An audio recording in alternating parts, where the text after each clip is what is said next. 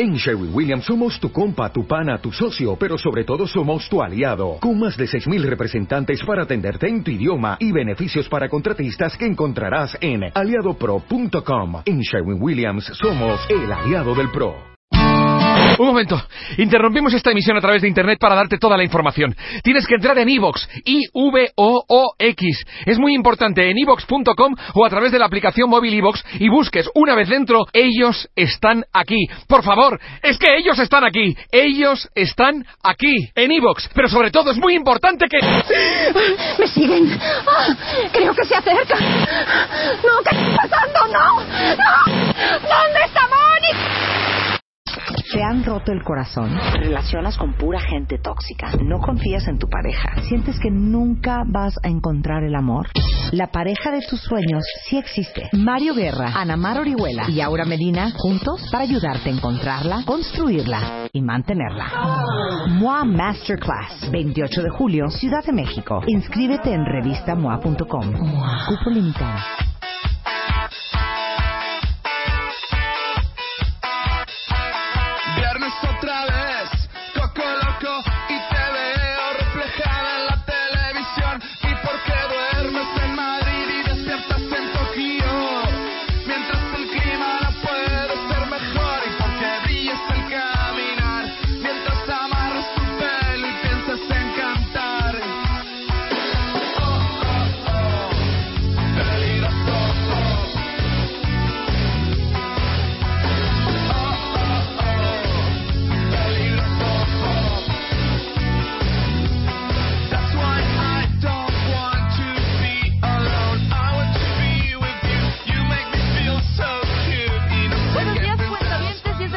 Con 5 minutos. Esto es. Es Plastilina Mosh, me dice Luz. Y yo, qué bonito. ¿Qué es? ¿Qué grupo es? ¿Y qué rola es? es ¿Qué peligroso pop. ¿Por qué no hemos tra- traído al, al programa a Plastilina Mosh? ¿Me puedes decir, Lili? A mí me encanta. Cuéntame, ¿esta rola es nueva? No, es muy, Es vieja. muy vieja. Justo igual Muy, y por muy. eso Es no la del disco traído. de... Sí, de te- Na, na, na, na, na, No, na, obviamente, na, no. Me gusta, me la pones. Chapo, pues estará por ahí. Amo Plastilina Mosh, ¿eh? Amo, amo a muchos grupos O sea, yo no sé mexicanos si que ahorita esto- están sonando fuerte, fuerte, fuerte. Tengan algo ma- como más nuevo igual y por eso no los hemos traído, ¿verdad? Claro, estoy amando también con pasión y con locura a Playa Limbo. ¿Les gusta? Sí. Y les voy a decir por La qué. nueva integrante de Playa Limbo que entró este año. ¿Quién es la nueva integrante? Ya no está María. No, nuevo. no. Ay, ¿por qué? Porque se volvió solista. Sí, Sí, exacto. María León. Exacto. María León perteneció a un grupo que se llamó de Tila. ¿Se acuerdan de Té de Tila o no? Cero. Cero. Cero. Ahorita te presento a Ana Teresa Abreu como se debe, porque ya se está riendo. Cero. Pero Té de Tila fue un grupo. Yo hice un programa hace mucho, bueno, fui productora asociada junto con, con André Barren. Hicimos un concurso de música que se llamaba Pop Stars, las nuevas estrellas del pop. ¿Nunca se acuerdan? ¿No se acuerdan de esto, perdón? yo me acuerdo de ese comercial, pero creo que yo iba en la primaria. Pop Stars, las nuevas estrellas del pop. Ay, cálmate, Lucy. Fue en el 2000, 2000, ¿sí? Haber sido 2000, 2001 o 2002. No recuerdo muy bien. Bueno, hicimos te ve con cara de yo estaba en la escuela y si no esta veía a iCarly. convocatoria. Alguien de los cuentavientes, a ver, alguien, algún millennial que haya escuchado, o más bien que haya sido, pues eran chavitas, era de puras mujeres, entonces participaban, era como una especie de The X Factor o The Voice, una cosa así. Y pues tenían pues varias varias pruebas, el canto, el baile, etcétera, etcétera, ¿no? Entonces la idea era sacar a cinco chavitas para formar un grupo y de ahí salieron ven esta actriz famosísima que se llama Ana Brenda. Pues, Ana Brenda era parte del grupo junto con eh, María León María León. y otras tres más que no me recuerdo su nombre. se acuerda. ¿Sí? Y Sana Brenda y T de Tila, sí, claro. Pero Ah, Tila, hombre. es, es que apenas me estoy dando cuenta cómo se escribía T de Tila. Oigan, y eh, a ver, pones Spotify a ver si está alguna rola. No eran malas las rolas, ¿eh? Auro Vaqueiro eh, fue uno de los que, bueno, fue el productor del disco. ¿Cómo se escribe? Y habían ahí varios, este, varios, varios autores que hicieron las rolas. Tenía onda, ¿eh? Tenía la voz, tenía onda. Mira, Nancy, Nancy, era una, Lorena, Lorena, esta chavita, Cristian, ajá, ahí está Mari, Maribeti. Maribeti se llamaba, Ana Brenda. y Ana Brenda. Estas eran pop stars. En mi Aquí vida está. la había escuchado. Bueno, nosotros produjimos este programa hace 17 años. Si fue en el 2000, hace 17 años. Y este, pero estaba muy padre y traía onda. Todas las rolas están muy padres, ¿no?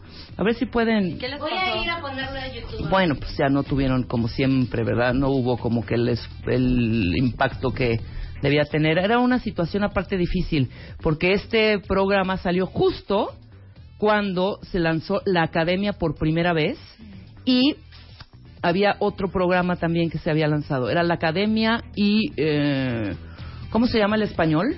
¿Se llama la academia el español? ¿El programa español? Como de la voz y. Sí, ¿cómo se llamaba el programa? Había un programa en España que en ese momento estaba estaba tremenda, tremenda, tremendamente con muchísima fama. Eso es Té de Tila, ¿no? A ver, súbele. mira, escuchen, escuchen. No, no era nada malo. Bueno, obviamente estamos hablando de los Si te 2000. sientes deprimido, taciturno y aburrido o te duele el corazón. Oh my God. Si quieres tener alivio, oye bien lo que te digo, yo tengo una solución. Pero ve, está padre. Súbele luz. Y cantaban las chavas, ¿eh? Muy bien. ¿Cómo dice? ¿Cómo dice?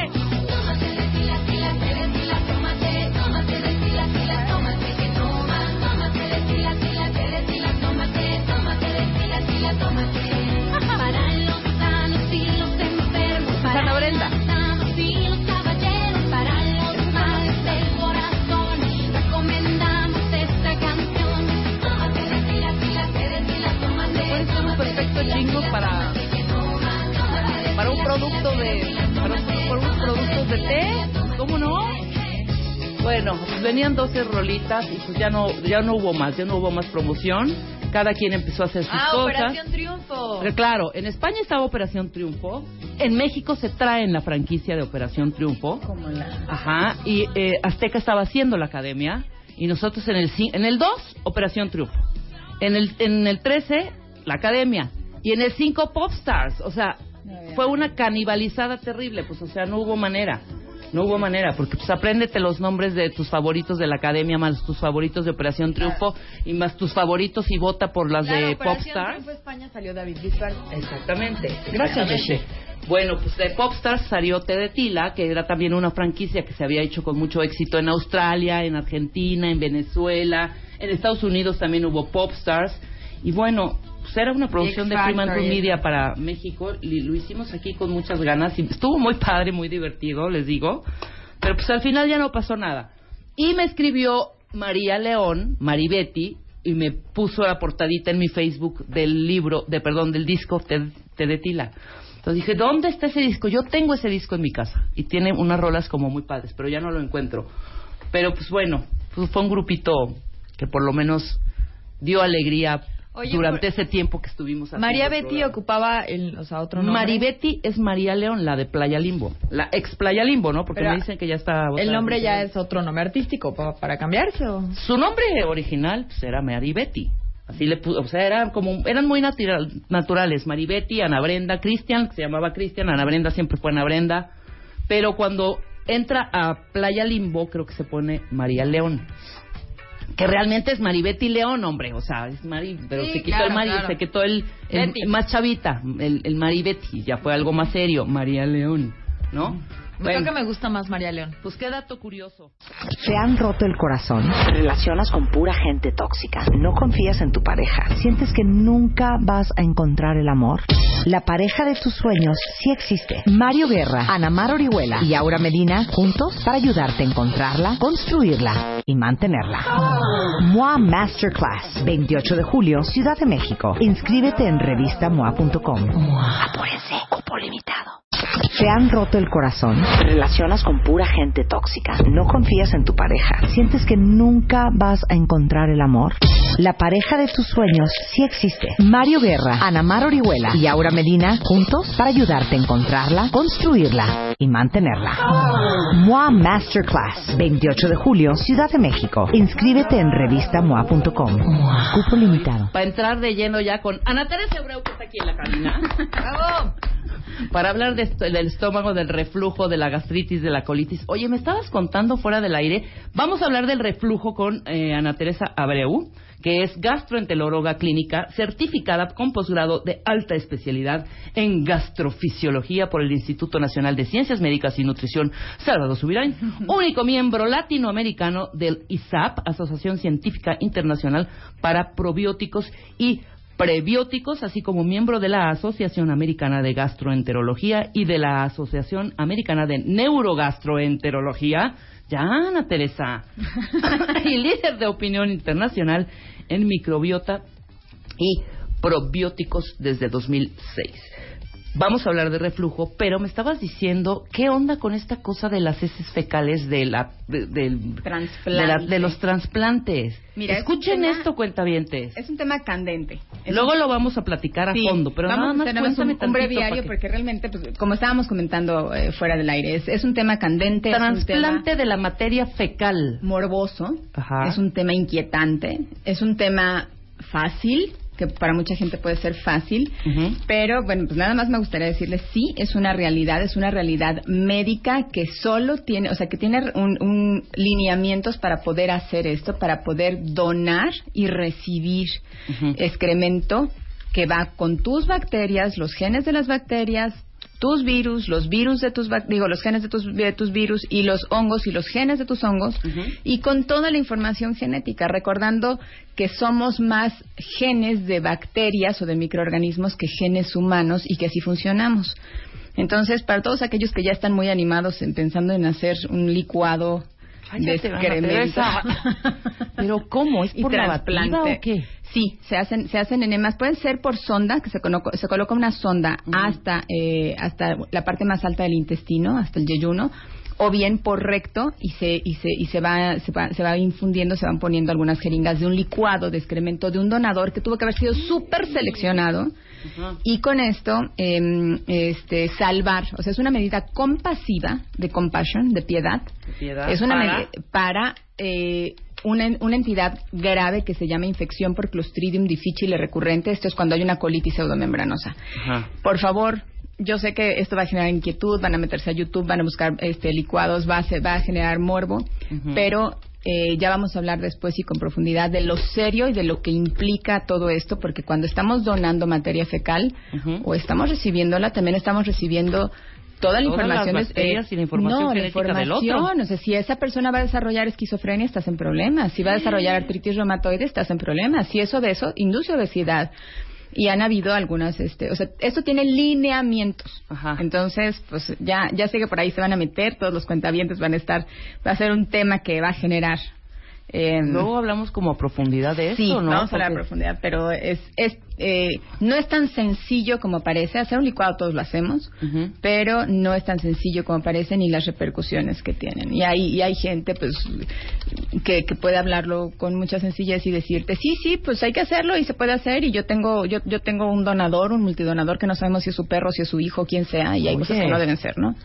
Sí, pero esto es en, caso muy, en Es casos, son muy casos extremos. y, ¿no? extremos y como medida de piedad. O sea, para para es como la última. verdad. Sí, Y pero te, espérate, ¿y de piedad y uno se cura?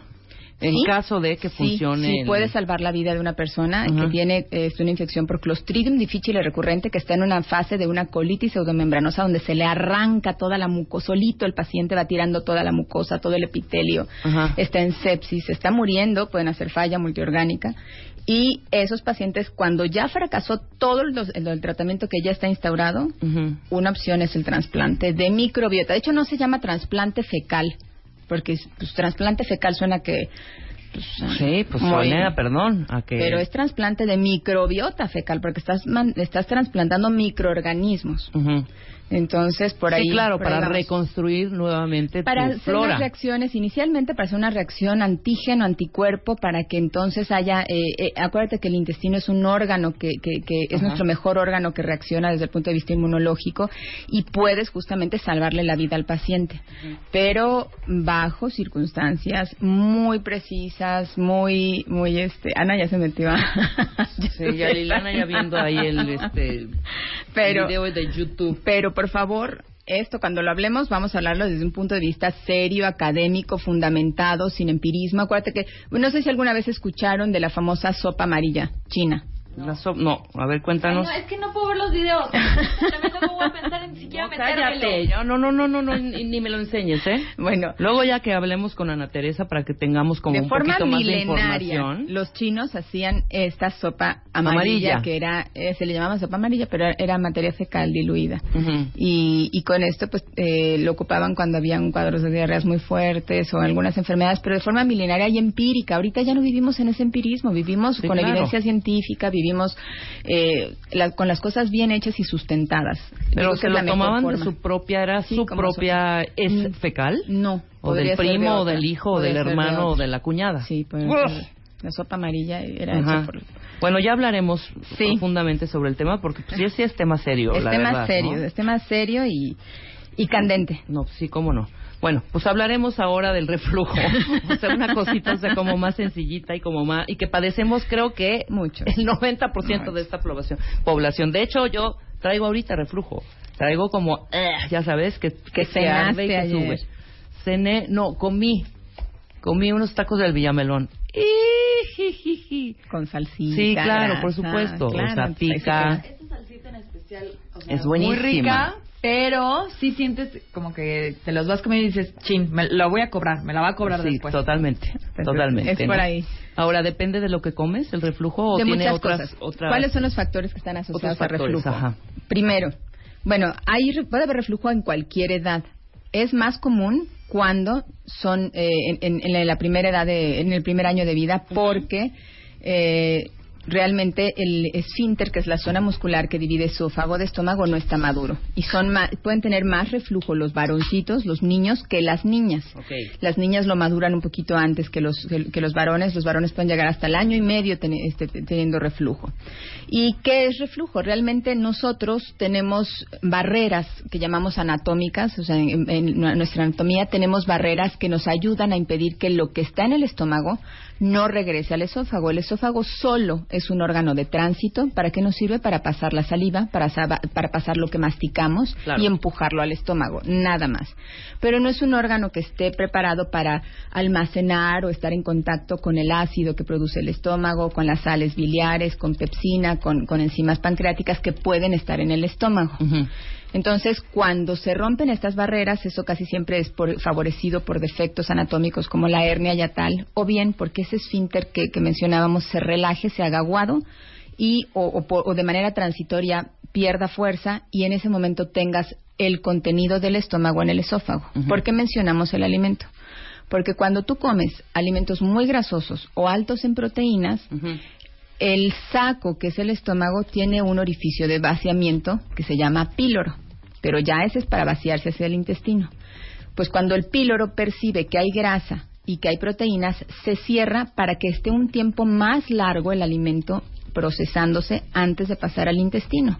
Y si tú te acuestas a dormir o, bueno, o echas la siesta después de, de- de- de- comer, vas a, a favorecer que el contenido de tu, de, de tu estómago, si Se- tenía se grasa suba. y proteínas, suba. Más el ácido clorhídrico del estómago, más las sales biliares, más la pepsina. Porque a veces se siente como hasta que quema, te quema. Por supuesto, porque es ácido clorhídrico. El pH del estómago, el, el, el ácido clorhídrico como tal en el estómago tiene un pH el más bajo que te imaginas, uno o dos.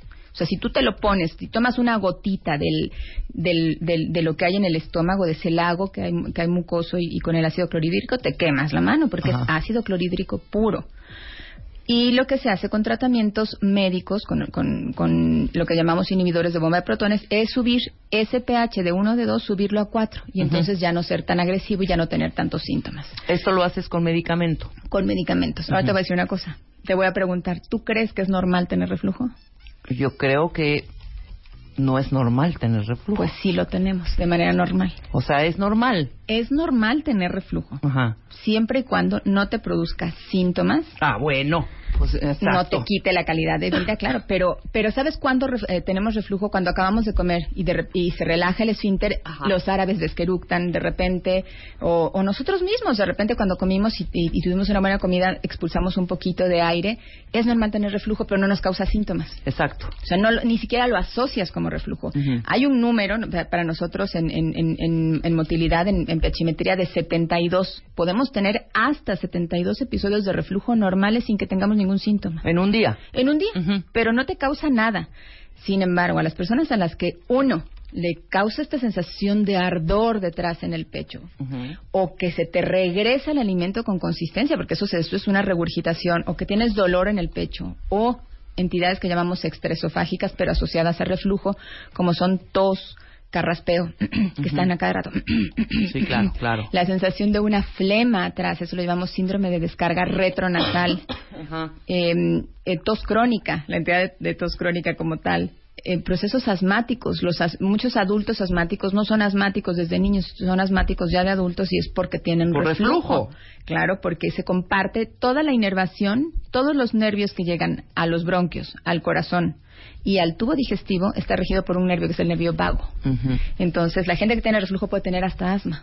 Sí, porque claro, está claro, claro, está el, el vago está dando la información al cerebro y el cerebro dice apriétense bronquios y es por es por un reflejo.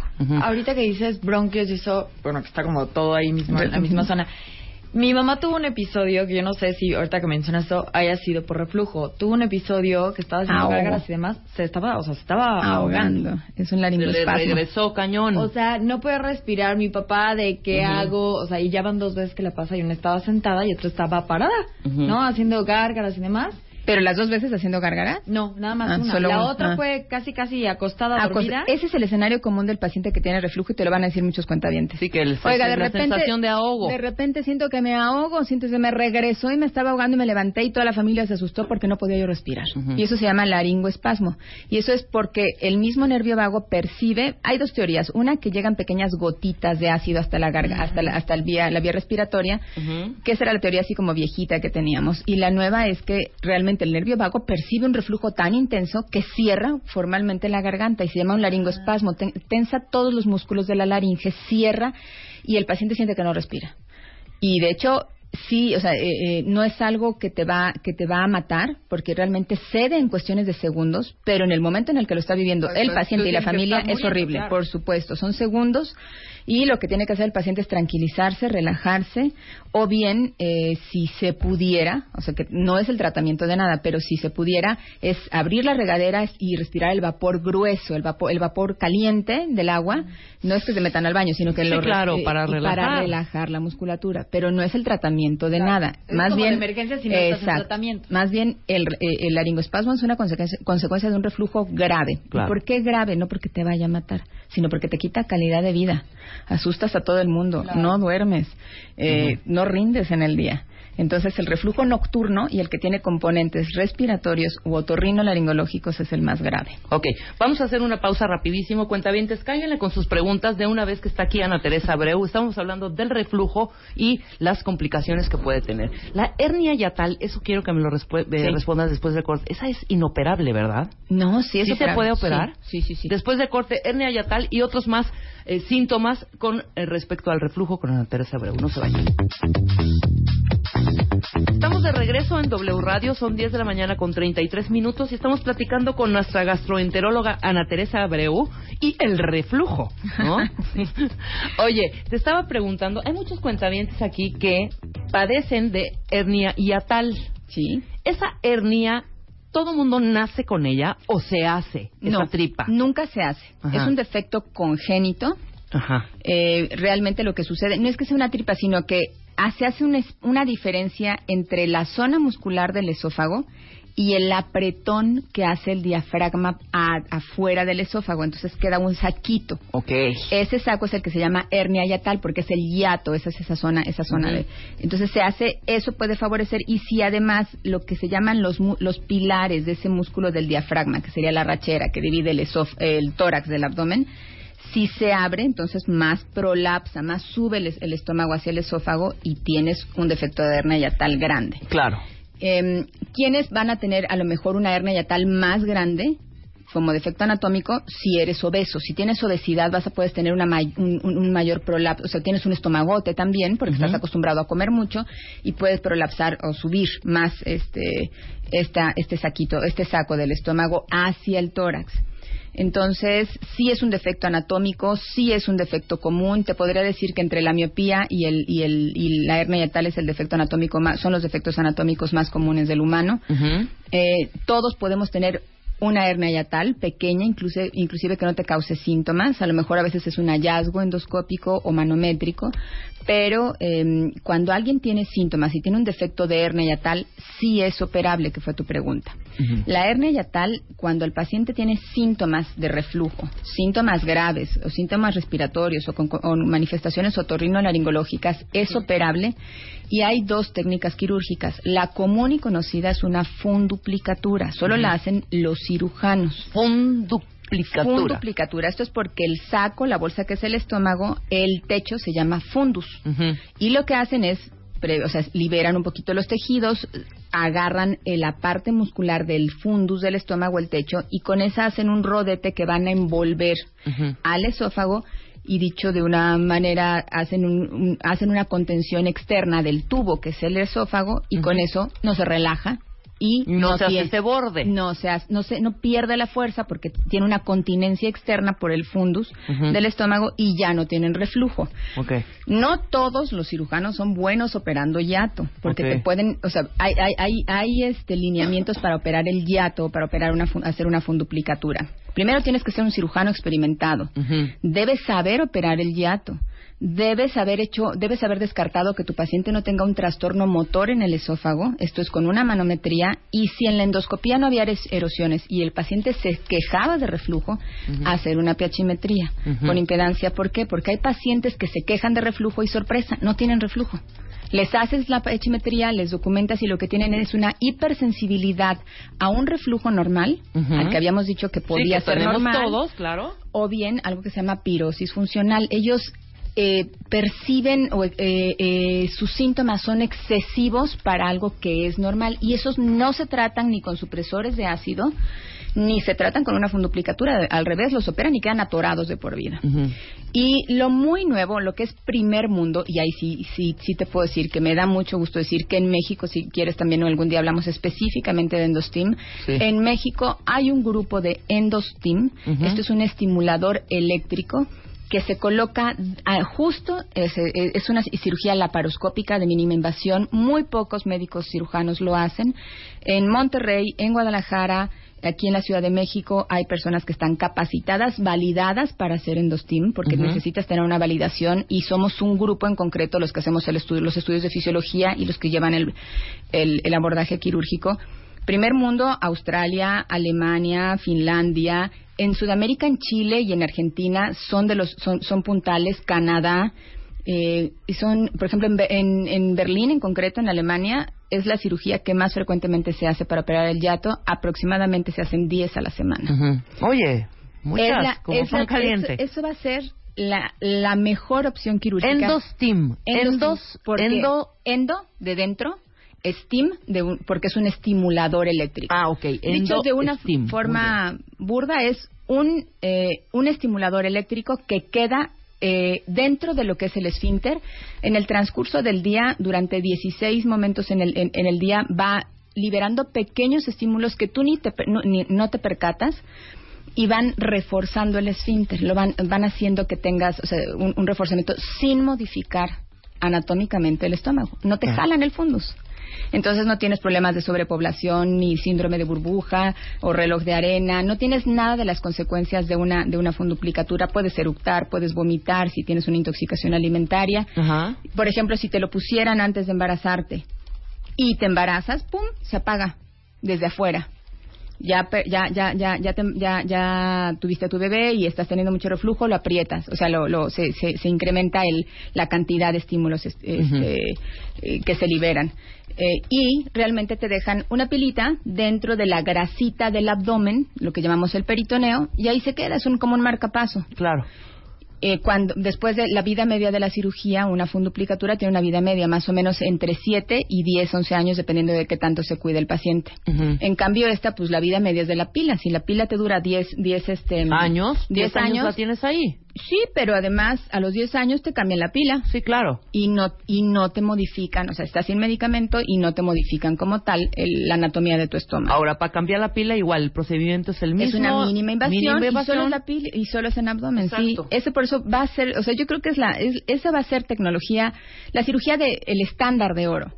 Cuáles son los problemas que realmente tenemos para que se, en México todavía no se convierta en el estándar de oro. Uno, que no todos los pacientes son candidatos y lo segundo, el costo. Claro. Entonces, lo cubren algunas aseguradoras, tiene que ser un médico certificado este, eh, en Endostim, tiene que haberse estudiado con eh, manometría, pachimetría, endoscopía y documentar que en verdad es un paciente candidato a esto. Pero sí se hace en México, o sea, sí, sí hay, lo mismo que hay en el primer mundo también existen. Y tú México. haces los estudios previos. Las fisio- los de fisiología, Claro. sí, para descartar, o sea, decirle, entregárselo al cirujano que, que está capacitado en Endostim, decirle sí, efectivamente, él es un buen candidato a, a Endostim. Defect- pacientes que no tengan esófago de Barrett, que no tengan un defecto herniario grande, pero que tengan muchos síntomas de reflujo, todo eso eh, ayuda. Oye, la relación del reflujo con la obesidad, cuéntame un poco. Es una asociación, es, es, es un matrimonio. Sí, ¿verdad? Sí. Es un matrimonio que además no se divorcia. Ajá. Si tú subes de peso, vas a tener más reflujos. O sea, tienes invariablemente. Invariablemente. Y si tienes un defecto de hernia, ¿por qué? Porque el estómago que está dentro de la cavidad abdominal también crece la grasita cuando tú ganas peso también te crece la grasa abdominal no solo la que se ve en la en, eh, en piel sino la que está interna Claro. y la que recubre este nuestros nuestros órganos. Entonces se incrementa la presión intraabdominal y es más fácil que el obeso tenga reflujo y que tenga manifestación, que se ahoguen, que se que, que tengan manifestaciones francas graves de reflujo eh, y va va a la par. Cuando el paciente obeso que tiene reflujo Ajá. baja de peso, maravillosamente incluso a veces les podemos quitar el medicamento Se les, se les, eh, se les les baja el quita, reflujo, se les baja claro, el reflujo, claro, por supuesto. Y entonces dicen, es que, bueno, bajé de peso, pero me siento muchísimo mejor, por supuesto. Y podemos darles el lujo de que se quiten el medicamento. Claro. Oye, había aquí una pregunta de una cuentaviente que dijimos, oye, qué interesante. Eh, eh, aquí están, a ver. Primero, mm, ¿cómo funciona el píloro? Aquí nos pregunta eh, Carlita. Acabo de, lo acabas de mencionar, Ana Teresa, y conozco a alguien que no lo tiene. Esto es imposible, ¿no? Eh, O a menos que haya habido una cirugía. Yo creo que eh, el imposible exacto sería, eh, no sé por qué la persona no tenga, no tenga píloro. El Ujú. píloro es el orificio de salida, de vaciamiento hacia el intestino. Hay defectos, eh, malformaciones congénitas donde puede haber ausencia del píloro o algo que se llama hipertrofia pilórica. Esto es donde el píloro está más grandote. Y se les toca, se les, de hecho es el signo del- del- de la aceituna, se les toca a los bebitos recién nacidos porque se, se toca el píloro. Ese píloro está tan, tan grande y tan grueso que no se relaja y el, y el bebito no vacía la leche que, coma, no, que come, no la, no, la, no la baja al intestino. Pero si el paciente o la persona no tiene píloro, una, o sea, el, el escenario que a mí me parece más lógico es que a lo mejor haya tenido alguna cirugía donde le hayan quitado la mitad del estómago, esto se llama una antrectomía, en la parte del antro, y se llevaron al píloro y lo unieron con un pedazo de intestino. Eso es lo que, esa es una técnica quirúrgica, sí, que son personas que a lo mejor tuvieron una úlcera gástrica, este escenario. ¿Cómo funciona el píloro? Somos maravillosos, este, Rebe, la verdad, de todos los cuentavientes. El cuerpo humano El es cuerpo una humano es joya. una joya, así es. Somos, somos verdaderamente lo mejor que hay sobre la faz de la. Tierra. Somos perfectos. Claro. Somos perfectos. Fíjate que el píloro responde, tiene receptores químicos y receptores mecánicos. Ujú. ¿Cómo es esto? Tiene, percibe estos receptores que están ahí en la mucosa y en el borde, en el borde eh, del músculo, percibe si tú comiste grasas, percibe si tomaste líquido, si tomaste agua sola, percibe si comiste muchos azúcares, percibe si son proteínas. Entonces, habitualmente por proteínas y por grasas, el píloro dice, oye, hay más, o sea, mis, mis químicos, mis agentes químicos dicen, este tiene más grasa, tiene comió más proteínas, me voy a cerrar para que eh, ya había alguna, alguna vez habíamos hablado del proceso de digestión, esta bolsa que es el estómago tenga este proceso de acomodación eh, y para, para poder pasar el alimento molido eh, y, y- además bien clasificado ya hacia el intestino en base a com- cómo pesa químicamente, qué sustancias tiene. Y los mecanorreceptores también perciben, o sea, si lo que está, si lo que está llegando a pasar hacia el intestino por el píloro también favor, este, estimulan estos mecanorreceptores y dicen no está pasando alimento muy entero, también se cierra eh, porque porque dicen no hay que hay que hay que tiene que haber todavía un proceso de mayor digestión. Por eso puedes pensar que gracias a nuestro píloro, si solo tomaste agua, un licuado, a las dos horas tienes hambre Ok, ajá. pero eh, si te comiste algo muy grasoso, un espagueti a la boloñesa con mucho queso, con jitomate, con mucha carne, o sea, mucha grasa, entonces vas a, tu píloro va a decir sí, pero vas a hacer digestión en vez de en cuatro, en seis o tal vez ocho horas. Ajá, claro. Es gracias al píloro que percibe exactamente qué comiste que va a mantenerte más tiempo o menos tiempo el alimento en, tu- en la bolsa que es tu estómago. Perfectamente claro, ahí está. Eh, nos dice Mar, yo me despierto todos los días, Ana Teresa, sintiendo como si tuviera gripa. ¿Es por el reflujo? No sé si tenga reflujo. Los síntomas de reflujo son agruras, que se sientes como dragón, regurgitación, que se te regresa el alimento o, sea, o algo con contenido, o bien dolor en el pecho, pero sí hay síntomas, esos que mencionábamos, extraesofágicos. Hay una posibilidad con, con, con, con él. Lo que puede suceder, sobre todo si es al estímulo de la luz y matutino, si lo que tienes más moquera, más este, rinitis, más escurrimiento nasal, lo que tiene es un estímulo, es, es una rinitis alérgica y eso es porque se estimula, lo llamamos es un estímulo vasomotor del nervio trigémino que está en la cara, tiene terminales en nariz, en ojo y en, y en oído y el, el paciente siente que se agripa todas las mañanas y se le quita. Ya, con- ya con- cuando se acostumbró a la luz del día, santo remedio se le quita, es pasajero. Ajá, No necesariamente es reflujo. ok. Puede ser que tenga rinitis alérgica y es un trastorno vasomotor del trigémino. claro, Sí. por supuesto. Para las embarazadas, Ana Teresa, Sí. ¿qué onda con la gastritis y el reflujo cuando es muy fuerte? Mira, en el embarazo el reflujo es fisiológico. Fisiológico quiere decir normal. ¿Por qué? Porque te está incrementando la presión el bebito que está creciendo en tu abdomen y además porque esa zona muscular, el esfínter esofágico inferior, percibe eh, como habíamos men- mencionado estos, estos receptores también, percibe el estímulo de progesterona, de- que, que es lo que está en el embarazo. Entonces se relaja y es común que la emba- paciente embarazada tenga reflujo. ¿Cuándo se le acaba el reflujo? Cuando se quite, cuando se, cuando, cuando se resuelva el embarazo, cuando Claro. tenga su parto, su bebé. Pero sí hay que tratarlo cuando, cuando la paciente dice, no tengo calidad de vida, no duermo, de verdad se me está cocinando el esófago, me siento que me quemo. Y no todos los supresores de ácido son excelentes. Yo sé que hay moléculas que se han usado al cabo del tiempo y hasta a veces volvemos a lo mismo de forma empírica, pero cada que usamos una molécula en embarazo debe tener una clasificación que es el riesgo que puede tener de toxicidad para el bebé. Entonces, los mejores para usarse en el embarazo es dexlansoprazol, la molécula que es dexlansoprazol, que se conoce aquí en México, la única marca es Dexivant. Claro, Y Dexivant, ajá. eh, Lo eh, amo. Lansoprazol también puede, puede, puede ser usado y pantoprazol también puede ser usado. Omeprazol es una categoría C, omeprazol es categoría, digo, este, Dexivant es categoría B, es una, es una buena molécula. A sería totalmente inocuo, que sería el agua, ¿no? Pero en, en medicamentos, hablando de, de medicamentos, es mucho mejor los que tienen una categoría B que los que tienen una categoría C. Hay otra categoría que es D y otra categoría que es X. Entonces, entre moléculas es mejor, por supuesto, uno que tiene una, para el bebé, es una, una que tiene una, eh, que no le va a ocasionar daño, que no le va a causar daños en su desarrollo, en su formación, en nada. Ok, en absolutamente nada. O sea, benigno. Muy B. bien, claro. ¿Cómo saber si un niño tiene reflujo? Preguntan muchas cuentavientes. Niños de qué edad? Si es un bebé recién nacido, Ajá. lo vas a, vas a ver que tiene, eh, eh, es el típico bebé que nos decían la- las abuelitas, ay, es que regurgito el bebito y va a engordar. No es cierto, es que el bebé tiene mucho reflujo. El bebé que saca la leche, que la expulsa, es un bebé que tiene reflujo. Si el bebé llora mucho después de comer y, y, es, y, y ves que de repente saca la leche, puede tener reflujo. Claro. Y ojo, lo que tenemos que hacer es ser súper precavidos porque la muerte asociada al bebé recién nacido, eh, esta, esta muerte súbita es por reflujo. Entonces hay que sacarles muy bien el aire.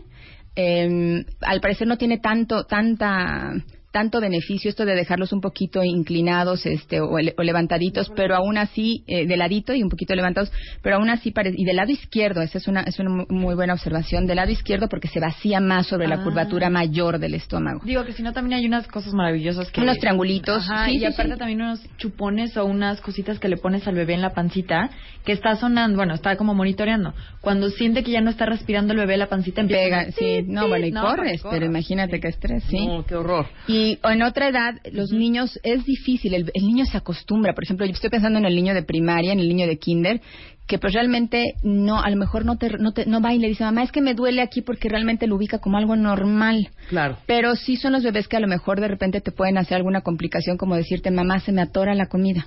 Y ya esa es una complicación de reflujo porque se ha inflamado tanto el esófago y se ha cicatrizado, se inflama, se cicatriza de manera crónica que pueden hacer estenosis. Sí, claro. Eh, o eh, niños que, que sí te digan abiertamente, ¿sabes qué, mamá? Me quema, me arde aquí. Y que te lo digan después de comer, más o menos una hora y media después de comer, que, que sientan el ardor. O igual y por eso no quieren comer. O que te digan, o que pierdan un poquito de apetito, Sí, sí, pero eh, yo creo que ahí la labor es más de los papás preguntar, oye, ¿qué te pasa? ¿Qué sientes? ¿Sientes, Sientes, que te claro. quema?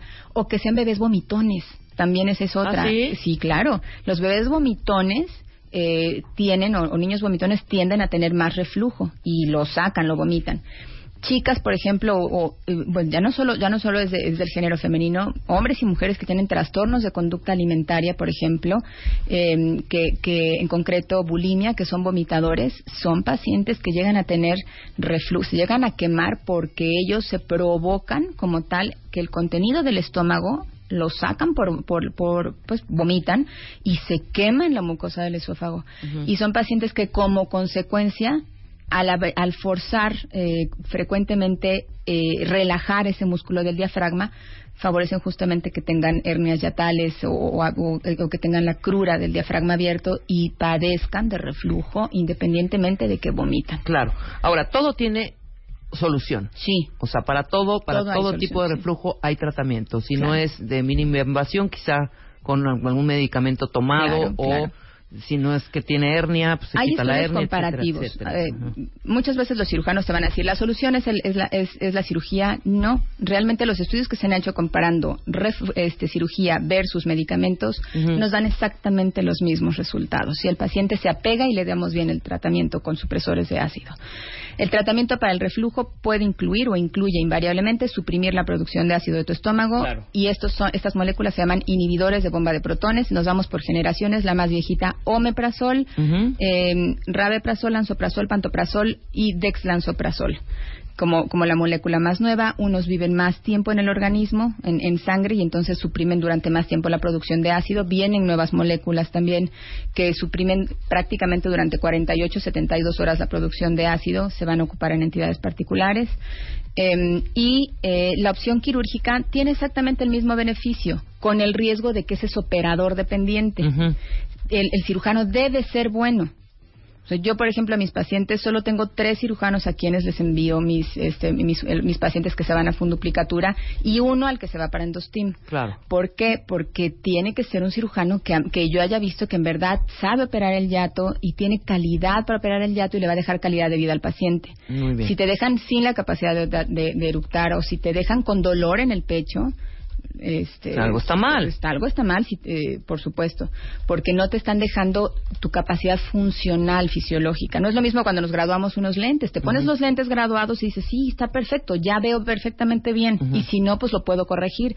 Pero aquí, reoperar una funduplicatura No, bueno. implica adherencias. Sí, O sea, para el cirujano no va a ser un escenario fácil. Más Entonces, complicado. tiene que ser un buen cirujano que esté acostumbrado y tienen el mismo beneficio, tanto la cirugía como el medicamento. ¿Quiénes son buenos candidatos a la cirugía?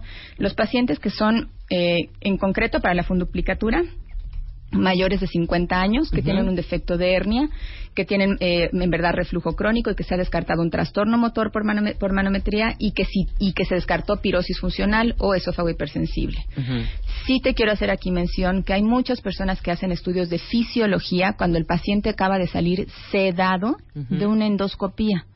Y eso, aquí y en China, es una aberración. Porque todas las benzodiazepinas y medicamentos que se usan para dormir al paciente para una endoscopía relajan el esfínter y el paciente va a salir con un esfínter hipotenso y es un falso diagnóstico. Claro, falso, exactamente. Y la otra es que el paciente para la menometría y para la pachimetría tiene que estar despiertito. Tiene que hacer degluciones voluntarias de agua. Hoy una paciente en la mañana que le quité el catéter le dije, ¿quieres otro día? Me dice, no, ya quítamelo, por Sí, favor. claro. ya quítamelo. Pero la verdad es que, es que son estudios de un día, pero que de- te, te dicen cómo vives, cómo es tu calidad de vida. Sí, claro. Y qué tanto reflujo tienes, si es de día, si es de noche, si estás acostada, si estás parada, co- qué correlación tienes con tus síntomas, si ya estás acostumbrada al reflujo y ni siquiera lo percibes, si está- te estás quemando, todo eso te lo van a decir los estudios de fisiología. Y los candidatos al endostim son pacientes de cualquier edad no está validado en edades pediátricas, sin embargo, hay pacientes pediátricos que ya tienen endostim. Ok. Em, este, y no es- que no esté validado no quiere decir que esté prohibido, es que aún no está validado y se está buscando la validación, pero es en pacientes adultos mayores de 18 años que tengan mucho reflujo, que se ha descartado un trastorno motor, este, que tengan defectos herniarios pequeños, eh, pequeños es de 3 a 4 centímetros, no más, y que tengan este de, cual- de realmente de cualquier edad que no tengan comorbilidades graves eh, idealmente que no sean muy obesos eh, que te- pueden tener sobrepeso pero nada más Maravilloso, Mar- mi querida Ana Teresa. ¿Dónde te pueden consultar la gente que quiera tener una opinión de una extraordinaria doctora? ¿Dónde te pueden ver? Gastritis, el- colitis, todas las citis. todas las citis todos los trastornos motores todas las- todo lo que tenga que ver con microbiota Eh, Estoy en el Hospital Ángeles del Pedregal, en el consultorio 501 de la torre principal. El teléfono es 5135-4372 o el del conmutador directo sería 5652-2011. La extensión sería 3501. Perfecto, 3501 en el Ángeles del Pedregal. Ya estamos tuiteando tus datos. Gracias. Para que la gente que ocupe una gastro, pues aquí es extraordinaria Ana Teresa y pues estás en el sur, básicamente, Sí, ¿no? sí, sí, sí. Muy bien, perfecto. Yo te agradezco. Un abrazo La siguiente hablamos de esta Trasplante. de, este- de estos trasplantes tan de raros. microbiota fecal. Por favor, no es trasplante fecal. Trasplante de De microbiota. microbiota. microbiota fecal. Que ahorita una cuentaviente nos dijo que había dos cuentavientes que habían tenido Trasplante. un trasplante, exactamente. Y le salvó la vida. y- ajá, y claro, lo, y lo pasan cuando bien. solo ¿eh? hay una muy buena indicación que es infección recurrente Ajá. o grave, no respondedora por Clostridium difficile. Si este fue el escenario de los pacientes, el manejo fue el correcto Ajá. y hay que saber un poquito más de qué es lo que pasa con eh, con el receptor, porque ellos ya fueron receptores de un donador, hay Sí, que claro. el donador es ciego para el receptor, el receptor no lo sabe, pero hay condiciones bien particulares. Te voy a dejar nada más así la puntilla. Debemos saber incluso, debemos tener la certeza de que ese donador incluso tiene buenos hábitos sexuales. Ok. Imagínate. Sí, sí, sí, sí, sí. O sea, no, hablemos es- profundamente todo. del tema, está súper interesante. Ok. ¿No? Hecho. Trasplante de materia. De microbiota De microbiota, no voy a decir materia fecal. Sí, Trasplante no. de microbiota. Ok, te agradezco mucho. Hecho, un abrazo a Nosotros todos. hacemos una pausa. Ya está aquí con la segunda parte de Picasso, Elisa Queijeiro. Y después, Mario Guerra, vamos a hablar de las rupturas de pareja. Porque a unos nos cuesta más que a otros superar cuando truenas con tu galán o tu galana. Todo esto al regresar del corte, no se vayan. ¿Te han roto el corazón? ¿Te relacionas con pura gente tóxica? ¿No confías en tu pareja? ¿Sientes que nunca vas a encontrar el amor? La pareja de tus sueños sí existe. Mario Guerra, Ana Mar Orihuela y Aura Medina juntos para ayudarte a encontrarla, construirla y mantenerla. MOA Masterclass, 28 de julio, Ciudad de México. Inscríbete en revistamoa.com. Apúrense, ¿Te han roto el corazón? ¿Te relacionas con pura gente tóxica? ¿No confías en tu pareja? ¿Sientes que nunca vas a encontrar el amor? La pareja de tus sueños sí existe. Mario Guerra, Ana Mar Orihuela y Aura Medina juntos para ayudarte a encontrarla, construirla y mantenerla. MOA Masterclass, 28 de julio, Ciudad de México. Inscríbete en revistamoa.com. Cupo limitado.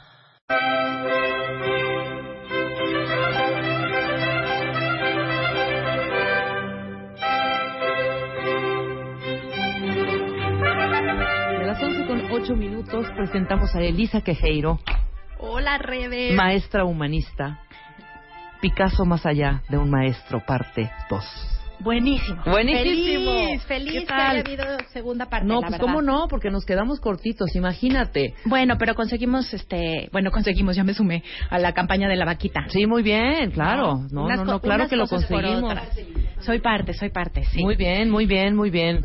¿Qué nos traes ahora? ¿En qué nos quedamos la vez pasada? O sea, analicemos un, un par de obras, un poquito de su... Exacto, yo creo que es importante como retomar un poquito, o sea, hablamos de que, además es que me encanta, perdón Rebe, que me que, que, que, que tengamos el chance de volverlo a hablar porque todavía está la exposición en Bellas Artes, que Exacto. eso es lo que está divino. La exposición va a estar hasta septiembre, hasta el 10 de septiembre. Eh, eh, me encantó entender, por ejemplo, la anécdota de dónde surge esta exposición.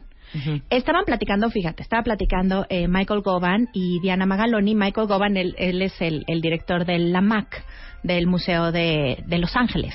Y Diana Magaloni fue la directora de, de, mm, antropología y entonces le está contando Michael que están haciendo una investigación de Picasso sobre su relación con el arte mediterráneo antiguo y si está inspirado.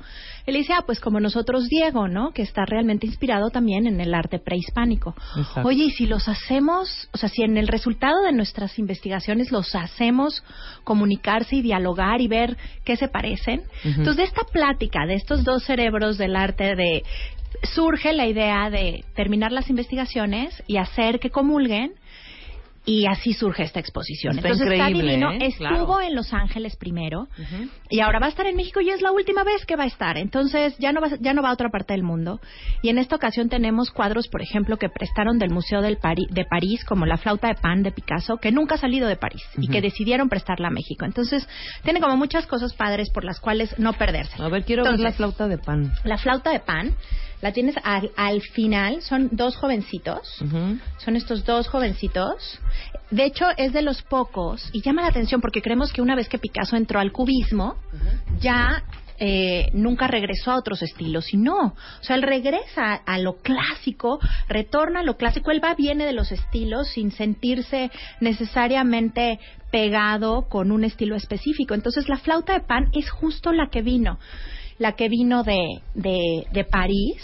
Y lo que la hace especial, Rebe, es que, eh, fíjate, son dos muchachos y es muy raro que en la iconografía de Picasso, o sea, que en el tipo de pinturas que él hace, haya jóvenes, hombres de entrada, eh, y están semidesnudos en toda esta cuestión como muy erótica que significa la historia de la flauta de pan. Claro. Y es eh, muy grande, ¿no? Y lo ponen al lado, muy bello, del el cuadro de que pertenece al Dolores Olmedo de de Rivera De sobre Diego. esta- de Diego, ajá, de Diego Rivera sobre la trajinera, que es una trajinera que mira, en lugar del nombre de la Lupita, tiene eh, esta parte de prehispánica, pero comulgan mujeres actuales con personas, eh, con, con estas imágenes también indígenas, porque Diego lo que hace es redignificar la belleza, digamos, prehispánica, ¿no?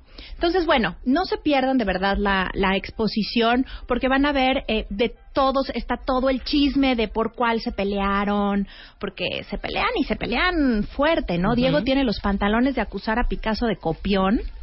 Eh, por ahí de 1916, cuando se da cuenta en su estudio, después de unas copas, que hay un cuadro que está muy parecido al de él. Es el, ese cuadro se llama Paisaje Zapatista y está presente en la exposición. Y resulta que, que Diego se enoja, yo creo que no sé si serían tequilas lo que tendrían allá, anís tomaba mucho Picasso, pero se enoja y le dice, oye, esto lo acabas de ver en mi estudio. Ay, por favor, esto yo lo pinté hace mucho, le dice Picasso. Ah, sí, y le pasa los dedos por encima del cuadro. Entonces Picasso se enfurece. Imagínate este toro, ¿no? Este toro de que estaba fresco. Sí, claro, y entonces parecido, o sea, lo corre del estudio y le cierra las puertas a Diego Rivera en París. Ahora, Diego, estás hablando de un Diego que está becado, estamos en plena revolución en México, entonces el dinero le llega a cuentagotas, o sea, se las vio difícil. Y de ahí es cuando Diego viaja a Italia y conoce los frescos y todas estas pinturas murales espectaculares del Vaticano y etcétera, que después van a venir a ser la influencia cuando regresa a México y que Vasconcelos lo indica, ¿no? Este es el paisaje zapatista. Ese es el paisaje de Diego. zapatista de Diego. Y ese es el que le acababa de mostrar. Era como muy común que que en esa época fueran al estudio de uno y del otro y los cuadros estaban todo el tiempo puestos. Es este periodo cubista que se conoce muy poco de Diego Rivera.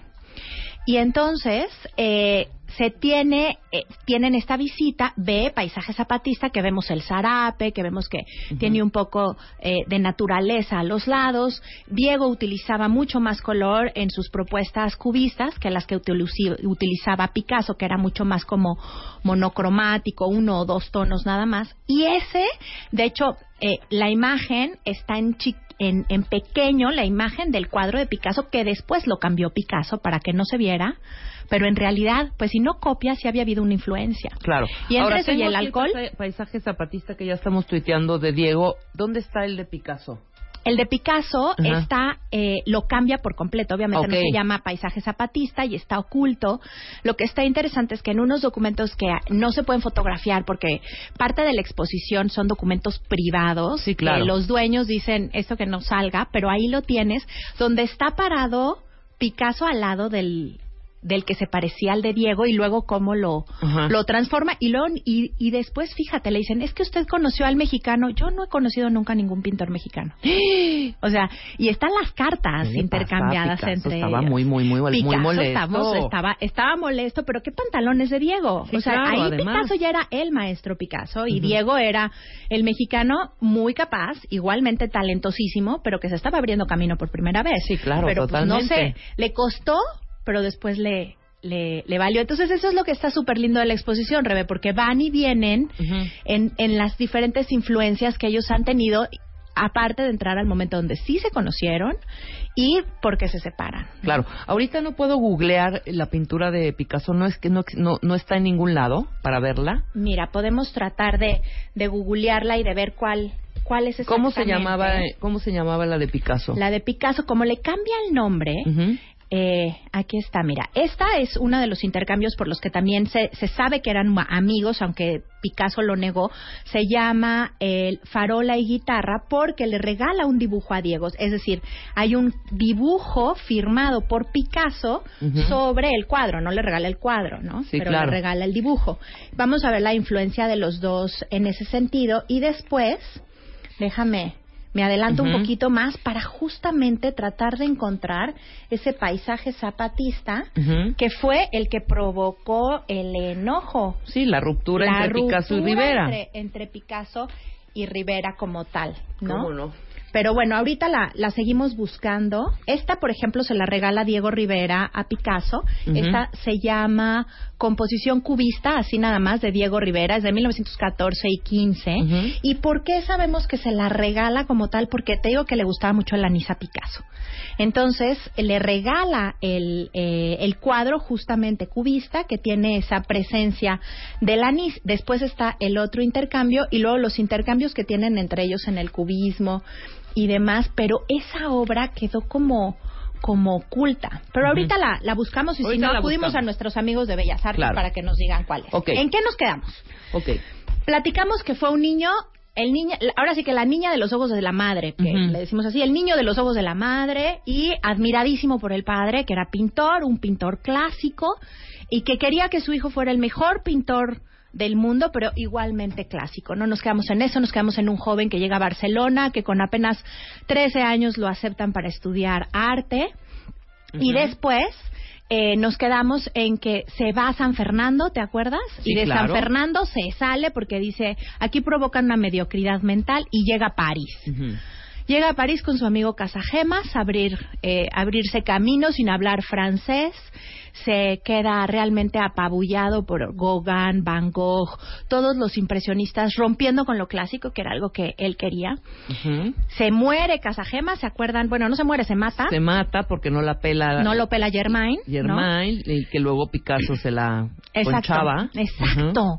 Ese ese punto de la vida de Picasso que realmente lo lleva a un eh, pues a una depresión, Rebe, porque no solamente, ok, tiene su primera exposición, vende la mitad de sus cuadros, lo empiezan a reconocer como un pintor, le decían la punta de lanza de la invasión española, pero resulta que vive en la casa donde vivía Casa Gemas, pinta en el estudio que era de Casa Gemas, o Casa Yemas, también lo dicen los españoles, y al final se- también se dormí, se, se acostaba, no se dormía, Sí. tenía, tenía una relación íntima con Germain, que fue la mujer por la cual se, ma- se mata Casa Yemas. Entonces, entra en un profundo periodo de tristeza, de, de depresión, no aguanta, ni el mismo Picasso logra aguantar esta, esta situación, y vamos a tener a consecuencia de este estado emocional y de, de estas acciones, el, pri- la- el primer periodo del, de Picasso que va a ser el azul, el que dijimos el periodo azul.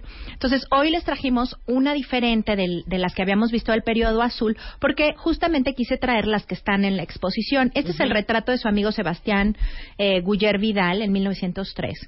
Fíjate, Rebe, cómo viene como en esta misma sensación de eh, es es una es es un retrato al interior, está acompañado otra vez por una vedette o por una prostituta. Él es su amigo, ¿no? Otro eh, bohemio de la época, los trazos van a ser tremendamente influenciados por Gauguin y por Van Gogh. Sí. De hecho, les traje, para poder hacer como este comparativo, el retrato de Paul Gachet de, eh, de Van Gogh.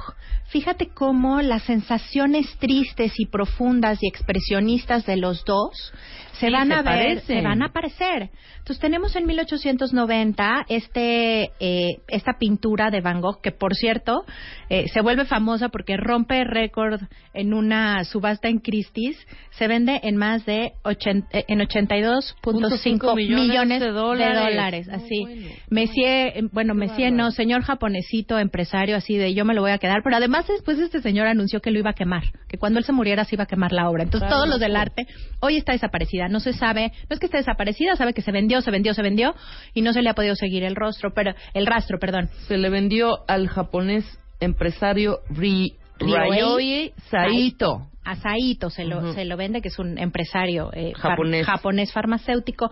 Esto eh, fue en 1990, por eso se vuelve tan famosa esta pintura del doctor Gachet. Pero fíjense estas influencias. Eh, obviamente sabemos los estados depresivos por los que pasaba Van Gogh y el estado depresivo en el que está también cruzando eh, Picasso. Claro. Ahora, ¿por qué lo comparo y traemos una siguiente obra, que esta es de Diego Rivera, eh, que se llama La parte de Pedro?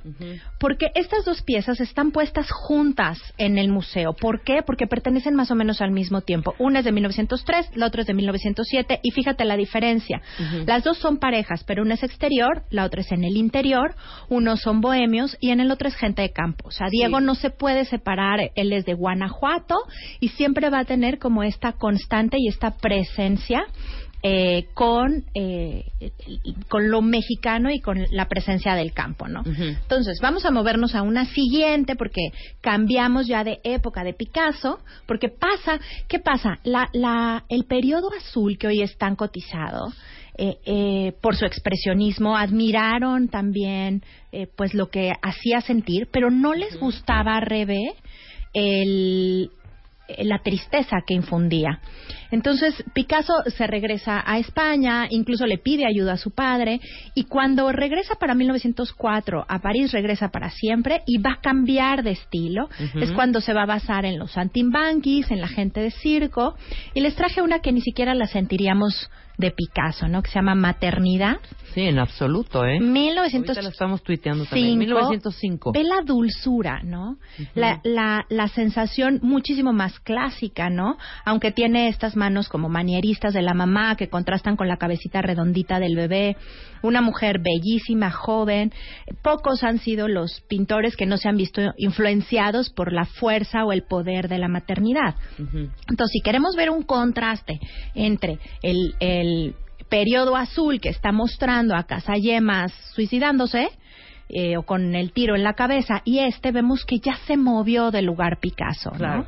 Entonces, eh, de aquí es cuando va a conocer a los Stein, o Stein, si nos fuéramos a que son de A origen alemán. Stein, que escribió Tres Vidas, que les dije que... Aparte, Sí. le- es un super libro, ¿eh? Se los recomiendo. Ahora yo te voy a, yo, yo voy a seguir ese libro. ¿Cuál dijiste que es? Se llama Tres Vidas. y es Tres de vidas Gertrude de Gertrude Stein. La quiero leer. Lo Sí. quiero leer. Hoy me lo llevo de tarea. Es chiquito, pero está muy padre, muy, muy padre. No, además ella era talentosísima. Gertrude no solamente apoya a Picasso, ella viene de apoyar a Gauguin, a Cézanne y, y son los también eh, los mecenas de Henry Matisse, pero aparte es una mujer muy valiente para su época. O sea, es una Sí. mujer que acepta, vive y confronta su homosexualidad en una época donde no querían de alguna manera. Y cuando Picasso le promete un retrato a Gertrude y conoce al mismo tiempo a Matisse, va a ser un shock dentro de él, porque por un lado no puede enfrentarse, no, no está logrando poder expresar la masculinidad dentro de la, de la fémina Gertrude, ¿no? Entonces no puede expresarlo y él era un experto retratista, lo estamos viendo. Y por el otro lado, el celo por Matisse lo tiene vuelto loco. Claro. Les trajimos una pintura de Matisse, porque si vamos a hablar de él, pues que pudiéramos mostrarles una de Matisse. Eh, se llama La Alegría de Vivir y también es de 1905-1906.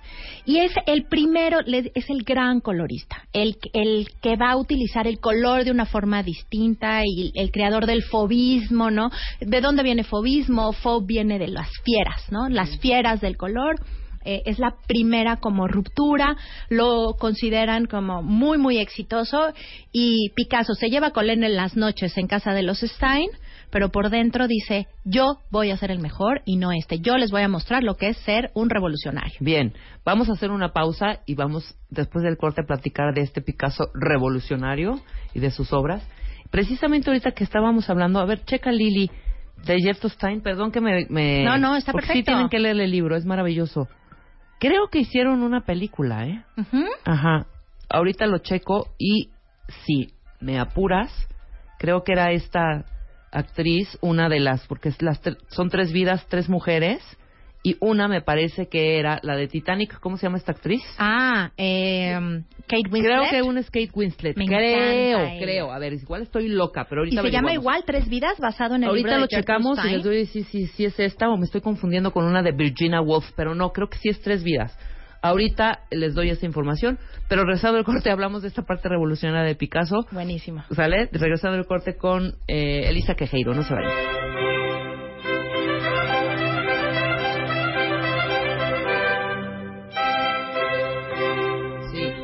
De la mañana con 33 minutos. Seguimos con Elisa Quejeiro y hablar, no, perdón, hablando de Picasso, su obra, su vida. Y ya encontramos, por fin. Exacto, ya es- encontramos. Claro, porque habían aquí cuentavientes diciéndonos que si era, ahorita te digo inmediatamente, que te dije, hombre sentado en una silla, o como te dije, que es que se llamaba esa, esa obra. Hombre apoyado en mesa de Picasso. apoyado en mesa. La que hacía referencia al cuadro, Al de cuadro Picasso. de Diego Rivera y de, de perdón de, de Diego Rivera por el cual tuvieron esta bronca porque Picasso perdón Diego dijo que le estaba copiando Exacto. su obra que se llamaba Eh, paisaje zapatista. Paisaje Zapatista. Ya encontramos la obra de Picasso, no es la de hombre apoyado en mesa. No, sería bodegón con paisaje. Y hay otra también que tiene como esta misma sensación de influencia que se llama naturaleza muerta con tazón gris. Eh, ¿Por qué tiene sobre todo en qué lo notamos? En que en paisaje zapatista Diego lo que hace es como si del mismo paisaje sacara a su personaje. Acuérdense que estamos hablando del cubismo, entonces eh, están distorsionados y están totalmente geometrizadas las imágenes. Eh, el cubismo, y ahorita lo vamos a ver con más detalle, forza al espectador. Es decir, no nos regalan la imagen, tenemos que terminar de interpretar y cerrar mentalmente una imagen que de estar completa fue ahora eh, descoyuntada. Entonces Diego pone eh, de alguna manera naturaleza al lado de su personaje principal, ¿no? Que sería el zapatista. Y esta misma orilla de naturaleza es la que percibe en la obra de Picasso y que le dice, oye, esa... Eso, Sí, es eso es mío. mía". Me acabas de ver en mi estudio que tengo una que tengo obra una así. así. Que mira, en realidad las influencias, eh, como dice Miguel González Woolworth, ¿no? El artista se nutre de todo.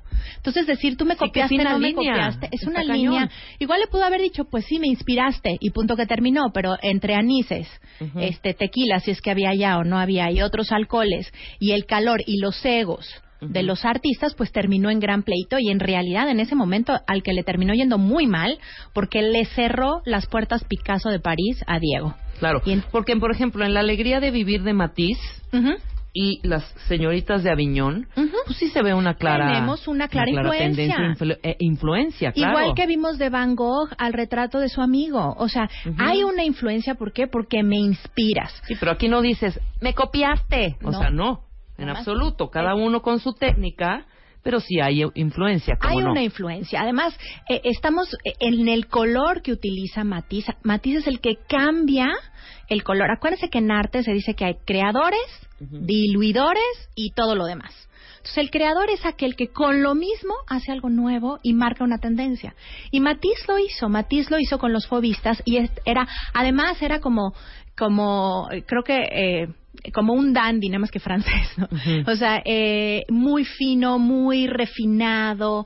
Y Picasso era de alguna manera lo contrario. Pues se encierra Picasso después de conocer a Matisse. Es decir, yo voy a ser el mejor. Y si alguien va a ser un revolucionario de la pintura, voy a ser yo.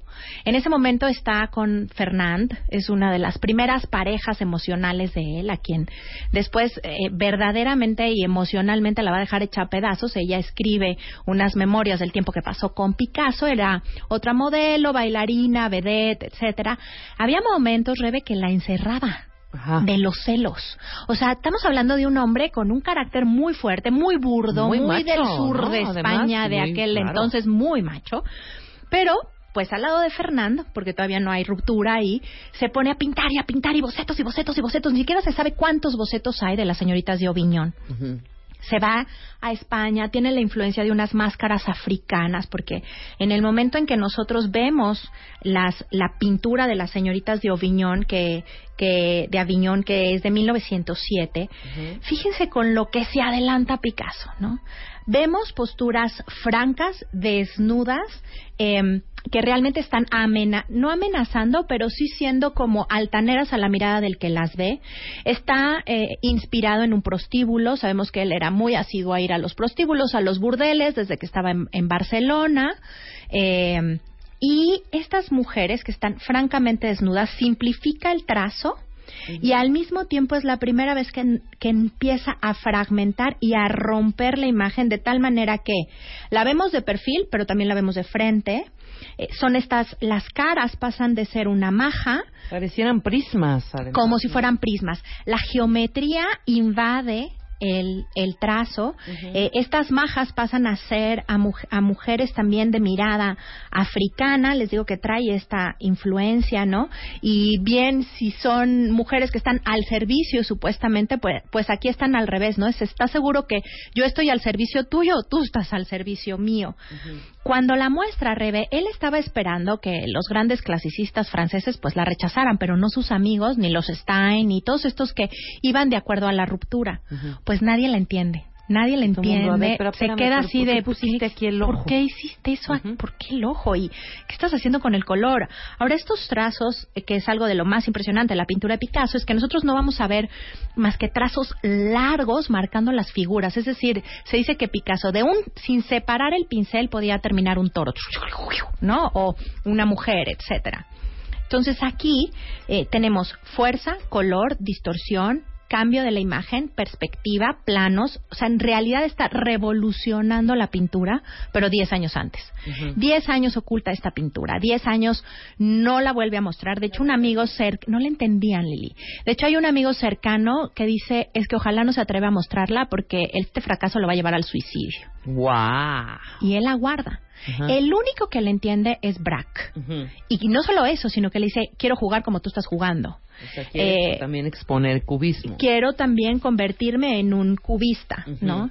Eh, tenemos, les traje algunas. Aquí es como van a ser el cubismo, ¿no? Es como el, el cubismo va a empezar a surgir. ¿Por qué es importante, Rebe? Porque con todo y que había ruptura con los impresionistas, cambio de la luz, eh, rompiendo las escuelas clásicas, en realidad nunca hubiéramos llegado, por ejemplo, a la abstracción sin el cubismo. Claro. Nunca hubiéramos llegado al surrealismo sin, Sin el, el cubismo. cubismo. Eh, la- la- la- el cubismo es la vanguardia que verdaderamente rompe con el pasado para plantear una posibilidad de pintura diferente. Esa e- ese es el valor.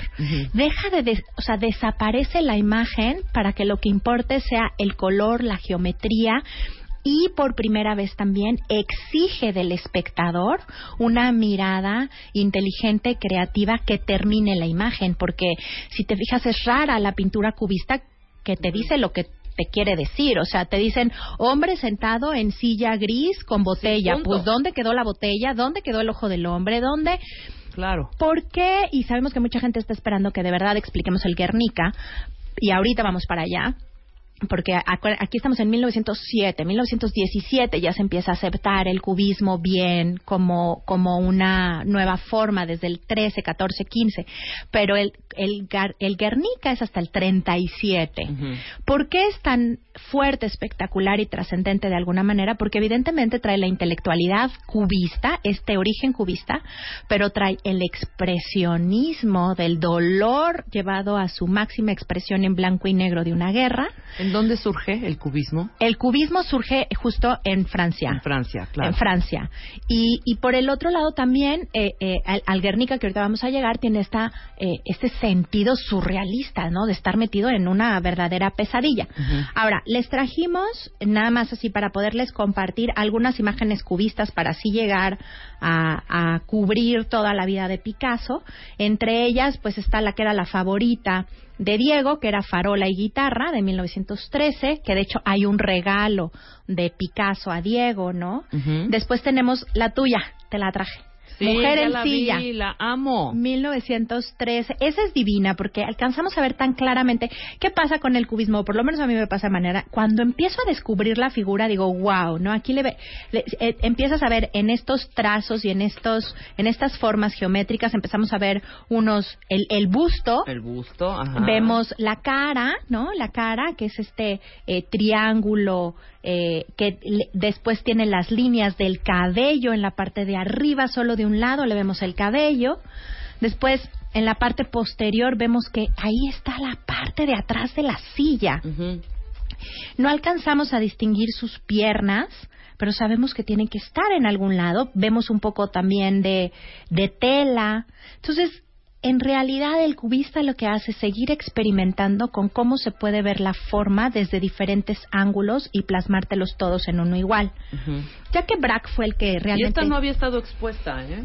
¿No? Era así como, o Además sea, yo la vi en el está- Met hace dos o tres años, que era así como la estrella de, De, a el ver, la- Met de ese día. Sí, era eh, por, creo que por única vez se Puede iba, ser. se iba a mostrar ahí, por eso fui a verla, específicamente a verla. Y en el MoMA, en- al mismo tiempo, o un año antes, me parece, o unos meses antes, había una exposición únicamente de bocetos en blanco y negro y se llamaba Blanco y Negro de Picasso. de Picasso. Esos deben de haber sido No, espectaculares. una cosa, no, no sabes. Porque además de un solo trazo De un solo o sea, dices, trazo. ¿cómo puede ser? Es un boceto. Increíble. Esa que vi de, en el, ese fue en el MoMA. Esa la que vi en el MoMA y En el además MoMA. el MoMA arquitectónicamente como está construido, Ajá, te permite... veías, claro, porque estaba, es como un caracol, ¿no? Ajá. Entonces podías, o sea, Recorrer ese recorrerlo sentido y ver blanco y negro. Todo el museo estaba increíble. Increíble. Aparte, ¿sabes qué? Ese, por ejemplo, es algo de los impactos que logra con el Guernica. Cuando te vas a blanco y negro, eh, la profundidad del impacto que con el que te llega la pintura es muchas veces mucho mayor, ¿no? Claro, claro. Ahora, esta bien lo dices porque eh, ayer que la estaba buscando dije, a ver, le voy a llevar a Rebe y para que sepan cuál es la favorita de Rebe. Es que es de una colección privada, Rebe. Sí, claro. Es de una señora Gantz, neoyorquina, que la tiene en la sala de su casa. ¿no? Sí. Entonces, cuando suceden eh, eh, las exposiciones, y por eso me encanta poder llegar y decirles, miren, está esto en Bellas Artes o viene esto al MAM, Hay porque que hay aprovecharlo. tanto atrás para Claro. conseguir. Ahorita que en, en febrero va a estar una exposición muy, muy espectacular de Leonora Carrington en el Museo de Arte Moderno. Ujú. Y entonces, eh, platicando con Tere Ark, ¿no? Que es la curadora, es ver toda esta parte de, pues ve con los coleccionistas privados y que te la presten. Y todo el papeleo para los seguros, ándale, te la presto, pero ¿cómo me la vas a garantizar? ¿Cuándo? ¿Cómo? Y luego otros que te dicen, yo te la presto, híjole, pero no viene con el hilo conductor, ¿no? Claro. De la, de la Pero exposición. imagínate qué maravilla, bueno, los curadores, que esa es su chamba. Ujú. O sea, tratar de recopilar toda esta obra que puede estar en la casa de la tía Cristina en, no sé, un pueblito en Francia, ¿sabes? No, y además ju- no jugártela, o sea, porque ok, Claro, me la no prestas, jugártela. pero ver, ver la historia hacia atrás, o sea, desde hace cuánto está en esta familia, dónde la adquirieron, con quién, los sellos, las falsificaciones, porque imagínate que de pronto se para alguien ahí y te dice, eso es falso. Claro, claro. Va y carrera, va y exposición, va y credibilidad. O sea, el juego que hay en el arte, cuando hay estos grandes nombres, y sabemos que en México, pues ha sido un liazo, ¿no? Entre los Fridas, Diegos, Siqueiros y Tamayos, de cuál sí es, cuál no es. Híjole, llega un momento en que se- es una línea muy delicada y padrísima lograrla. Sí, claro. Yo tengo una duda que igual y muchos saben, yo no la sé, pero Por eso pasa cuando dice colección privada y que está como no nada más este, protegida por el acrílico, sino encima tiene otro vidrio como para que porque no todas las pinturas las veo así. Sí, por ejemplo, cuando entras aquí a Bellas Artes, te reciben dos autorretratos. Me- eh, eh, tiene Picasso tiene ahí 20 años y Diego tiene 26. El Picasso te puedes retratar frente a él, pero frente al Diego no, porque pertenece a una colección privada y hay- muchas veces te lo prestan, pero te dicen, sí, pero mi cuadro no puede salir. Entonces ahí Claro. tienes a los pobres polis, ¿no? Eh, y, al- y a toda la gente, eh, no, en este no se puede tomar retrato, pero hay que entender que a veces están protegidos doblemente por circunstancias a lo mejor delicadas de la conservación del cuadro, pero en otras ocasiones tienen, que fue lo mismo que pasó con Warhol, ¿por qué nada más en las vacas y por qué nada más en los globos? Yo creo que mitad marketing para que la Claro, gente vaya a descubrir, gente vaya a descubrirlo, ¿no? Que claro. si ya estaban Justo todos con la, la foto del Campbell. La última que ¿no? me acuerdo es eso, una de Warhol, no me acuerdo qué pintura, pero tenía la cadenita de metal, más el vidrio, más el acrílico. ¿no? Mm. O sea, está como tres veces protegida esa pintura, pero no recuerdo cuál era. Eh, estaba en la, creo que en la primera o segunda, luego luego al fondo a la derecha. Ok. Este, pero era por Porque eso esa me la mismo, y recorrí decía colección pero- privada, entonces era mi duda. Sí, por las las colecciones privadas, te digo que ahora, al coleccionista que lo tiene y que le interesa que su arte siga valiendo, Rebe, Ajá. le- tiene que exponerla. Totalmente, O sea, un cuadro valga porque esté catalogado, porque tenga todas las eh, formas, eh, perdón, toda todo el papeleo formal Ujú. que testifique que es un original, pero también va subiendo de valor conforme haya estado expuesto. Claro. Aunque de pronto, si lo guardan, lo guardan, lo guardan y lo exponen como te pasó con la silla, pues evidentemente se vuelve muy valioso de un momento para otro. O sea, hay que saber pues, realmente tener como ese juego con, con el arte, ¿no? Claro. No, y quién sabe cómo habrá adquirido esta señora Gantz esta obra. ¿no? Pues te- mira, yo creo que de pronto el- el- la colección de los Stein, este, al- de pronto algún ser. heredero, como es el caso del retrato del doctor Gachet de, en realidad fue la familia. Perdón, perdón, perdón, tienes razón, este, Laura. ¿Cuál ¿Qué? MoMA? Era en el Guggenheim. Por Ah, en el supuesto, el, del. Caracol, sí. En el Guggenheim en Nueva York. No es el MoMA. Porque Tienes el MoMA toda la es la bóveda, ¿no? Sí, esa Sí. es la bóveda, exactamente. En el este Guggenheim fue donde estaba esa... Muchas gracias, Laura. Donde vi esa exposición entre el Met, el Guggenheim, el MoMA. la- o sea, en el- Nueva York. Sí, por supuesto. ¿Dónde? En bueno, el Guggenheim está, es el Caracol, perdónenme. Oigan, a ver, les quisimos traer también, porque vale la pena, ya que hoy hablamos también de Van Gogh y demás. ¿Quién es Braque? Miren qué divino, les trajimos. Este está en el Tate Modern Museum de Londres. Eh, se llama Mandorra.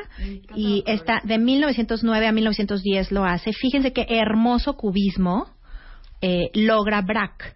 Entonces, esta también se la quisimos ver para empezar a ver, bueno, esta influencia que tiene Picasso sobre los demás, ¿no? Y por supuesto, pues el paisaje zapatista que ya del cual hablamos mucho. Ahora sí, estamos hablando ya de un Picasso que empieza a estar eh, desde 1907 con esta tendencia a la ruptura y también va a ser cuando va a empezar su vida con todas sus parejas. ¿No? Eh, le conocemos siete mujeres a Picasso. Hay una obra que tenemos también ahí para que se las tuitees, Lil, que es Minotauro acariciando mujer dormida. Si a mí me dijeran, ¿cómo resumirías a Picasso en su relación con las mujeres? Este Aguafuerte, que pertenece a, a una serie, creo que son 300, eh, 300 aguafuertes, que se llama Sweet Volart, y la hace en 1936. Por eso les digo que Picasso no nada más se quedó en el cubismo. Después va y viene a otros estilos. La verdad es que su lápiz es extraordinario y lo que logra es extraordinario, pero fíjense en este Minotauro.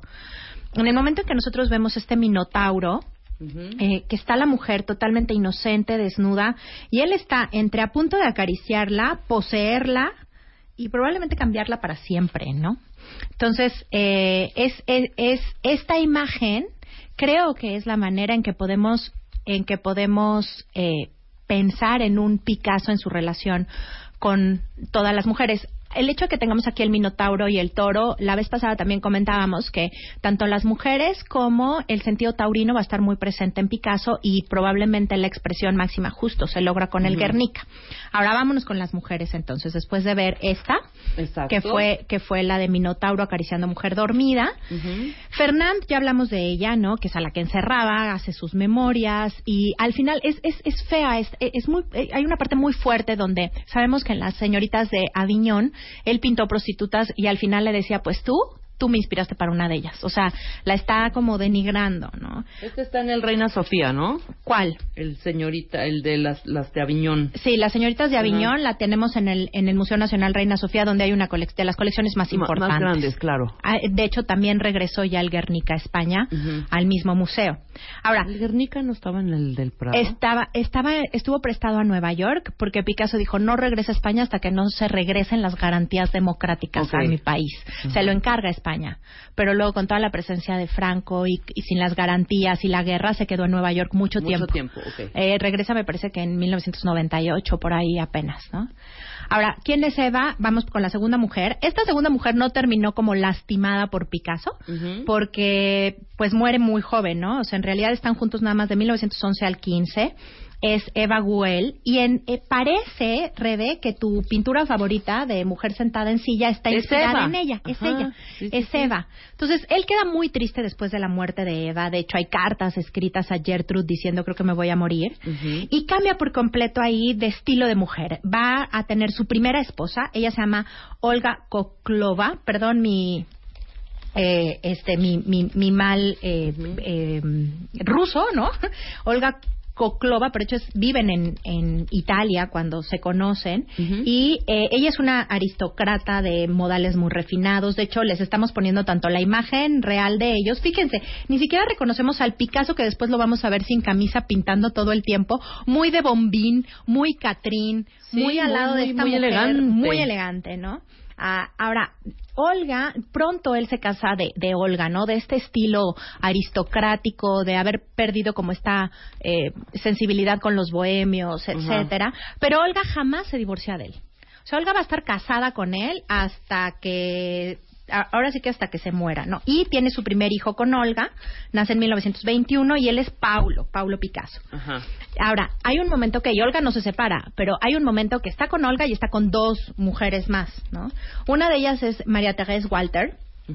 Ella, eh, fíjense, aquí ya arrancamos con que ella tiene 17 años y él 45, ¿no? Hombre. Eh, Walter se va a convertir de alguna manera, María Teresa, en, en su modelo de obsesiones eróticas. Tenemos una obra que les queremos eh, tuitear que se llama El Sueño. Esta la hace en 1932. Observen bien la cara, ¿no? La vemos dormida en un sillón, claramente, y la cara está dividida en dos. Tenemos el ojo derecho, mucho más pegado hacia el hombro. Observen bien la división entre la nariz y el ojo izquierdo. O sea, sin ningún empacho, nosotros vemos la cara de María Teresa dividida por un pene. Es un pene, ¿no? Entonces, ella va a ser esta, realmente, esta mujer que, bueno, a los 17 y él a los 45, pues bueno, se vuelve, todas sus obsesiones sexuales están puestas en, en María Teresa. ¿Y qué sucede con ella? Eh, bueno, con ella, en realidad, eh, le pide y le pide que tenga un hijo, ella no quiere tener un hijo. Total cede, y después de que tiene un hijo, entonces se, ca- se va a cansar de ella y va a empezar con Dora Maar, otra más, ¿no? Otra más. Eh, ella también termina suicidándose después.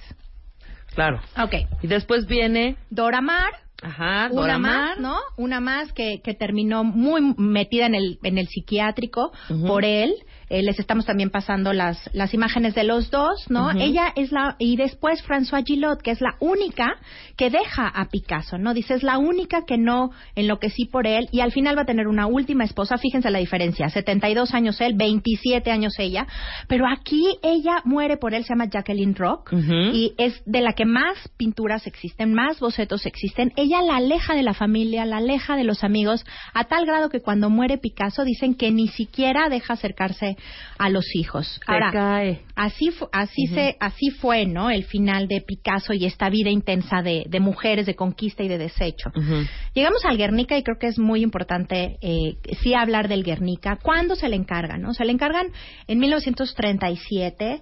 eh, va a estar encargada para la Exposición Internacional de 37 como parte del pabellón español. Es la primera vez, Rebe, que la guerra toca el corazón de Picasso. La verdad es que antes, aún pasando la Primera Primera Guerra Mundial. Eh, no había, no le había tocado tanto el corazón, seguía con sus temas de mujeres, taurinos, paisajes, etcétera. Y aquí, ¿qué, qué, qué vemos en el Guernica? Es una obra de, de gran formato, él acepta, y ha habido muchísimas interpretaciones. Yo les voy a pedir, a lo mejor podemos recorrerla del lado izquierdo hacia el derecho y con una mezcla de los símbolos de lo que he ido estudiando que se dice, ¿no? De entrada, el cuadro dicen que se puede dividir como si fueran tres paneles, ¿no? Y al centro un gran triángulo que iría desde una mano que vemos tirado del lado izquierdo, que es la mano del soldado, y el pie del lado derecho de una mujer que se arrastra pidiendo ayuda. Algo que es muy interesante es que este es un cuadro, sí, en blanco y negro, con tonos grises, pero es un cuadro como si tuviera audio. Vemos a todos los personajes gritar. El único que está intacto mirando de frente en este sentido cubista es el toro. El toro para muchos ha simbolizado el mismo Picasso viendo la escena, pero a mí me gusta más la interpretación de que de quien dice que es el mismo Franco, porque es el único. Acuérdense que qué pasó, los los cóndores bombardearon este pueblo de Guernica en España eh, por autorización y con el permiso de Franco. Entonces, ¿cuáles son los dos símbolos españoles por, expe- por excelencia en el mundo taurino? El caballo y el toro. El toro está intacto, es como si fuera Franco, y el caballo, que está totalmente descuartizado al centro en un grito, es el pueblo de España. ¿No? Siendo, siendo realmente eh, afectado por este toro que es el que se mantiene. Abajo del toro vamos a ver a una mujer, fíjense cómo todos los personajes van a estar viendo hacia arriba. Nosotros no vemos la bomba, pero sabemos de dónde vino, Sí. porque los personajes menos el toro, una vez más, están hacia arriba en un grito. Es una primera mujer que tiene en brazos a un niño. El niño está muerto, no le vemos pupilas, está claramente, no hay un, no hay una imagen probablemente de más dolor que ver a una madre con su hijo en brazos. La única figura masculina que tenemos está en la parte eh, inferior, que es el soldado muerto. Alcanzamos a ver que está muerto, pensamos que está muerto. Del cuerpo le vemos una mano hacia arriba y otra hacia abajo. Tenemos el, el, como decíamos, el caballo con esta estructura descoyuntada del cubismo que aquí con el expresionismo logra el dolor. O sea, nos podemos imaginar el relinchido de este caballo. Y si nos vamos al siguiente panel, que sería el del lado derecho, y ahorita regreso al foco, ojo, que yo digo que, porque muchas veces han dicho es lo menos entendible. Bueno, párale ahí tantito, porque si no me voy a ir. Vamos a, ahorita seguimos analizando. Vamos a la mitad. Vamos a la mitad del cuadro. Rápidamente, regresando del corte, eh, seguimos analizando el Guernica, que está en la sala 206 del Reina Sofía hoy en día. Hoy en día ahí lo Ajá. encuentran. Ok, perfecto. Regresando del corte, más sobre Picasso y más sobre esta obra en particular, El explicada por Elisa.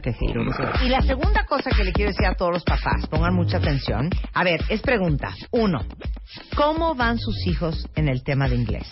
Y dos, ¿qué están haciendo ustedes para que sus hijos lo dominen desde ya? Y no quiero asustarlos, pero les voy a contar una cosa. Una persona que habla inglés gana 33% más que una que no lo habla.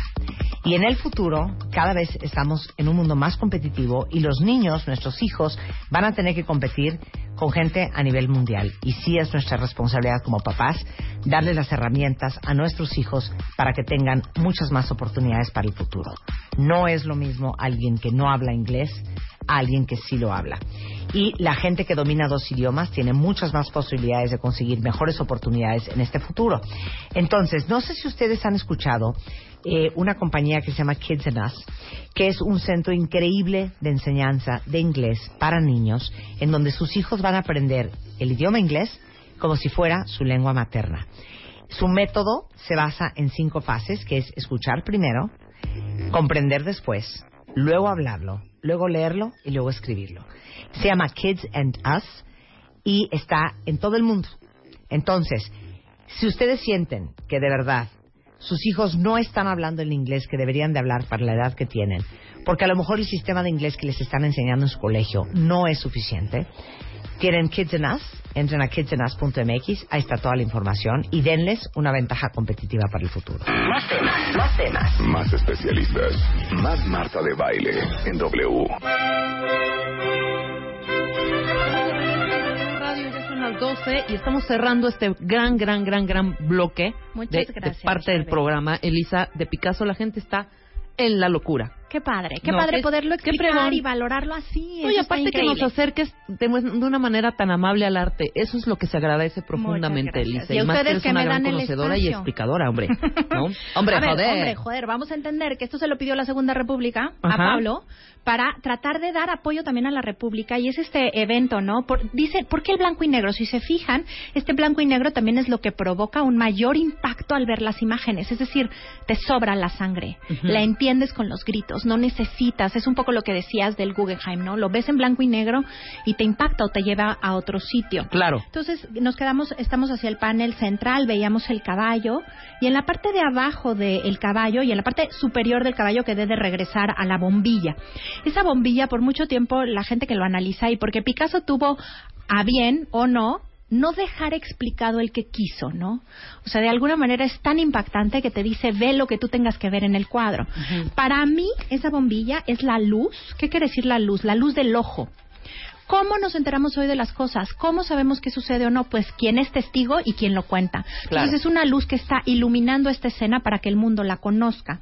En la parte de abajo del caballo vamos a tener a una mujer que se extiende, está entre la parte de abajo del caballo y ya yéndonos hacia el lado derecho, viendo de frente el cuadro. Es una mujer que se, otra vez se estira, el busto le cuelga, ¿no? Lo tiene de fuera y el grito otra vez va hacia afuera, hacia arriba, mostrando de dónde vino el bombardeo. De la, del arriba de esta mujer tenemos otra cara, es otra cara femenina, tiene un brazo alargado con un quinqué que se asoma en un grito desde esta ventana y la última imagen es una persona en un edificio en llamas, que es de lo que más se comprende, y solamente nos faltó entre el toro y el caballo hay una paloma, una paloma que está en tonos oscuros, por eso de pronto no se distingue bien, es una paloma que tiene el, eh, el ala rota, que significa la paz rota. Entonces, este gran cuadro del Guernica estuvo, como les digo, resguardado en el MoMA después de que Franco sube al poder y él es claro, no regresa a España, primero por la Segunda Guerra Mundial, eh, que, que,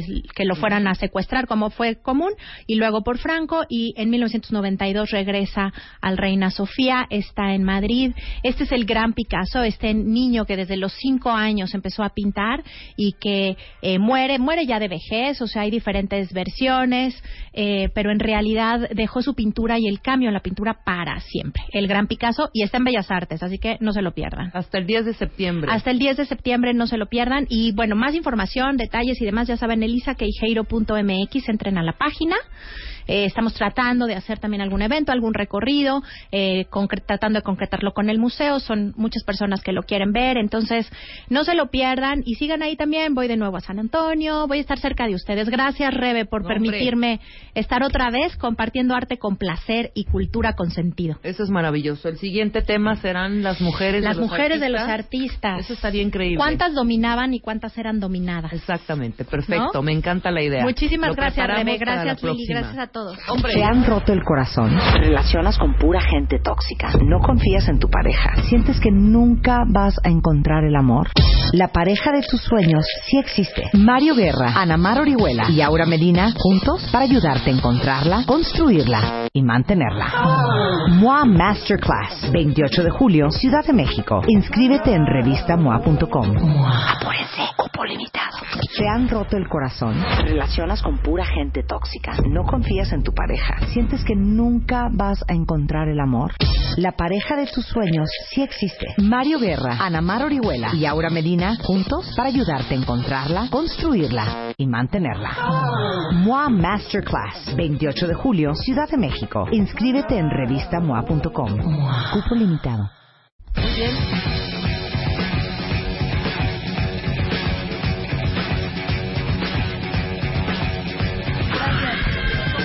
¿Por qué duele tanto romper una relación?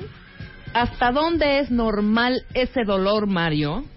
Hoy nos vas a explicar y nos vas a decir por qué a unos nos afecta más que a otros. Ruptura de pareja.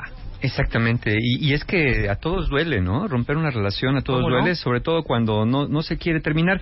Y aún queriendo, pues, pues duele, porque uno está habituado a la persona y está uno invirtiendo mucho en la relación. ¿Por qué, por qué duele un- terminar una relación? Más, más allá de que ahorita vamos a ver por qué le duele más a unos que a otros. Bueno, duele porque lo que se rompe es, el- es eh, la relación en sí misma. pero no el vínculo emocional que se tiene con la persona. No es tan fácil como dar un jalón a un cable y desenchufar de la nada y después ya como si nada hubiera pasado. No, eh, a veces queriendo eh, tenemos que renunciar a una relación que no nos hace bien y en este querer y no querer pues eh, no- no- nos duele por este vínculo que se mantiene. No se deja de querer al instante. Entonces, ¿qué pasa con una, con una ruptura de una relación? Pasan tres cosas básicamente que es las razones por las que duele. Primero, hay una pérdida, ¿no? ¿Una pérdida de qué? No solamente de la relación, no solamente de la persona en sí que también ya no está junto a nosotros, sino del estatus de pareja de alguien. En este momento hay una pérdida, yo perdí mi relación, perdí a la persona que en algún momento amé o sigo amando y, por alguna razón nos tenemos que separar o decidimos separarnos, pero también pierdo el estatus de pareja. Entonces hay una pérdida triple, al menos en este, en este caso. Eh, el efecto de la pérdida va a ser más fuerte entre más eh, de nosotros hayamos depositado en la relación. Todos depositamos un poco de cada uno en una relación y depositamos algunas expectativas, generalmente muchas y generalmente bastante fantasiosas. Es cierto que nadie empieza una relación pensando que va a acabar, pero la realidad es que sí empezamos relaciones sin pensar que pueden acabar. Eso, eso creo que también tendríamos que reflexionarlo, lo que pues eh, una relación puede seguir hasta de manera indefinida o puede terminar por cualquier razón y tenemos que tener eso en cuenta, ¿no? Ahora, si hicimos estas expectativas fantasiosas o idealizadas, va a doler más perder. Porque vamos a sentir que estamos perdiendo no solamente una relación, sino la relación aquella relación que pensamos que era perfecta, aquella persona que pensamos que era perfecta y cómo nos sentíamos nosotros perfectos cuando estábamos en esta relación. Entonces, todo esto está muy lleno de, de- fantasía, muy, muy lleno de idealizaciones, eh, a veces un poco infantiles, ¿no? De, de- de alguien me va a hacer feliz y obviamente cuando se pierde, pues sí, sí, sí duele, duele mucho. Entonces, esa es la primera razón, la pérdida triple de relación, de persona y de estatus. Pero también ocurre una herida narcisista, de la cual hemos hablado un par de veces en otras ocasiones, pero aquí también aplica. La herida narcisista es de pronto descubrir que tú no eres invulnerable a estas cosas, que tú no eres, eh, que la persona que decía amarte o, o- o te ama no era perfecta, no era infalible, no, no consideraste que podía haber una traición, que podía haber habido algo que lastimara, y en ese momento descubrir que no eres inmune al desamor y que quien decía amarte no era tan incondicional como lo dijo o como lo imaginaste, pues evidentemente también causa una herida muy importante porque es como como descubrir el tema de los Reyes Magos, ¿no? Como descubrir de pronto alguna fantasía que se sostenía en la infancia y descubrir que no era verdad y que el mundo pues es menos idealizado de lo que pudiéramos pensarlo. Y la tercera razón por la que a todo mundo le duele, ¿no? Independientemente que ahorita vamos a ver, como dije, por qué duele más a unos que a otros, es porque hay una descolocación. ¿De qué? Una descolocación temporal, idealmente temporal, de nuestro con- autoconcepto, de la figura del otro y de las relaciones y el mundo en general. Es decir, cuando terminamos una relación, no hallamos lugar en, la- en el mundo, no- ya no sabemos qué somos, ya no, como dije, ya no somos pareja del otro, pero entonces ya soy soltero, pero que soy quedado, pero, pero me siento raro en este mundo, en este, esta descolocación temporal nos sentimos desubicados, ¿no? Eh, de, de pronto na- no nos calienta ni el sol, como he dicho muchas veces, todo nos sabe a trapo, ¿no? A trapo húmedo Sí. este, nada nos alegra, parece ser que el futuro es gris y que nunca vamos a volver a ser felices porque andamos desubicados. Eh, esta recolocación, eh, volver a recolocarnos en una posición más individual, más de- de- llena de, de autoestima, digámoslo así, es eh, gradual y lleva tiempo. Especialmente poner la relación en un lugar del pasado y al otro como alguien que fue importante, pero que ahora ya no está presente o al menos disponible de la misma manera. Muchas personas cometen el error de recolocar todo este tablero de, la- de las relaciones de una manera muy chueca. Por ejemplo, en lugar de colocar tu relación como algo del pasado y a tu ex como alguien que fue importante pero ya no está en tu vida, a tu relación la colocas como el paraíso perdido y a tu ex lo colocas de una de dos maneras, o como aquel amor que se te fue y nunca volverá otro igual, o como el demonio satánico que te traicionó, te mintió y te destruyó la vida eh, sin parpadear y sin ningún sentimiento. Eso te hace colocarte a ti también de dos maneras, ¿no? Como el pobrecito angelito caído del cielo que fue expulsado del paraíso por haber pecado y no sabes ni cómo pecaste, o lo sabes pero pues no lo entiendes, o como la víctima de una posesión maligna, de un zombi diabólico que lo único que hizo fue engañarte. Entonces, eh, lo ideal sería colocarnos, como dije, en una posición de relación hacia el pasado y el ex como alguien que fue importante, porque lo fue, pues, lo Claro. fue y, y no nos vamos a poner a, a discutir las razones por las que sí lo fue o las que no lo fue. Ahora sí, ¿por qué unos lo sufren más que otros, sabiendo que todos pasamos por una pérdida, por una herida narcisista y por una descolocación temporal de la identidad? Bien, eh, las- les voy a decir qué cosas hacen las personas que no les va tan peor y no tanto qué hacen las que les va mal. Más bien es qué hacen las personas que no les va tan mal para que no les vaya tan mal. Y igual ustedes pueden ver cómo andan, si andan correspondiendo con esto o no. Hay dos niveles, hay un nivel psicológico y un nivel funcional. Y las relaciones tienen un poquito de las dos cosas, ¿no? Porque cuando empezamos una relación, nos adaptamos a la forma de vida de otra persona, salimos juntos, nos quedamos de ver, nos mandamos mensajes, nos hablamos, nuestra vida gira alrededor de esa persona y se va adaptando a esa persona. Pero también a nivel psicológico, y obviamente ahí está la emoción, donde nosotros colocamos ahí a esa persona en un lugar importante y ahora ya no está. A ver, a nivel funcional, ¿qué hacen las personas que les va menos peor? Lo primero que hacen es aceptar. Aceptar que la pérdida es real, que la ruptura es irreversible. No se andan jugando chueco a sí mismos pensando de que qué tal que si de veras lo busco y qué tal que pronto encontramos una Tal que solución. está confundido. ¿Qué tal que ¿no? sí me quiere de verdad y lo que pasa es que, que tuvo miedo? ¿Qué tal que yo lo presioné mucho? ¿Qué tal que yo estuve muy ausente? ¿Qué tal que cambio totalmente? Y ahora sí nos queremos. Eso no deja de ser una fantasía, ¿no? Duele, duele reconocer que, que, que una relación se ha roto, pero es imprescindible reconocer que la relación está rota para poder seguir. Si uno no reconoce que esta relación está rota y le quiere seguir jugando ahí al misterio y a la recuperación de los, de los cadáveres perdidos, pues uno va a vivir en una relación zombie, porque si uno va, pues, digo, los muertos hay que enterrarlos.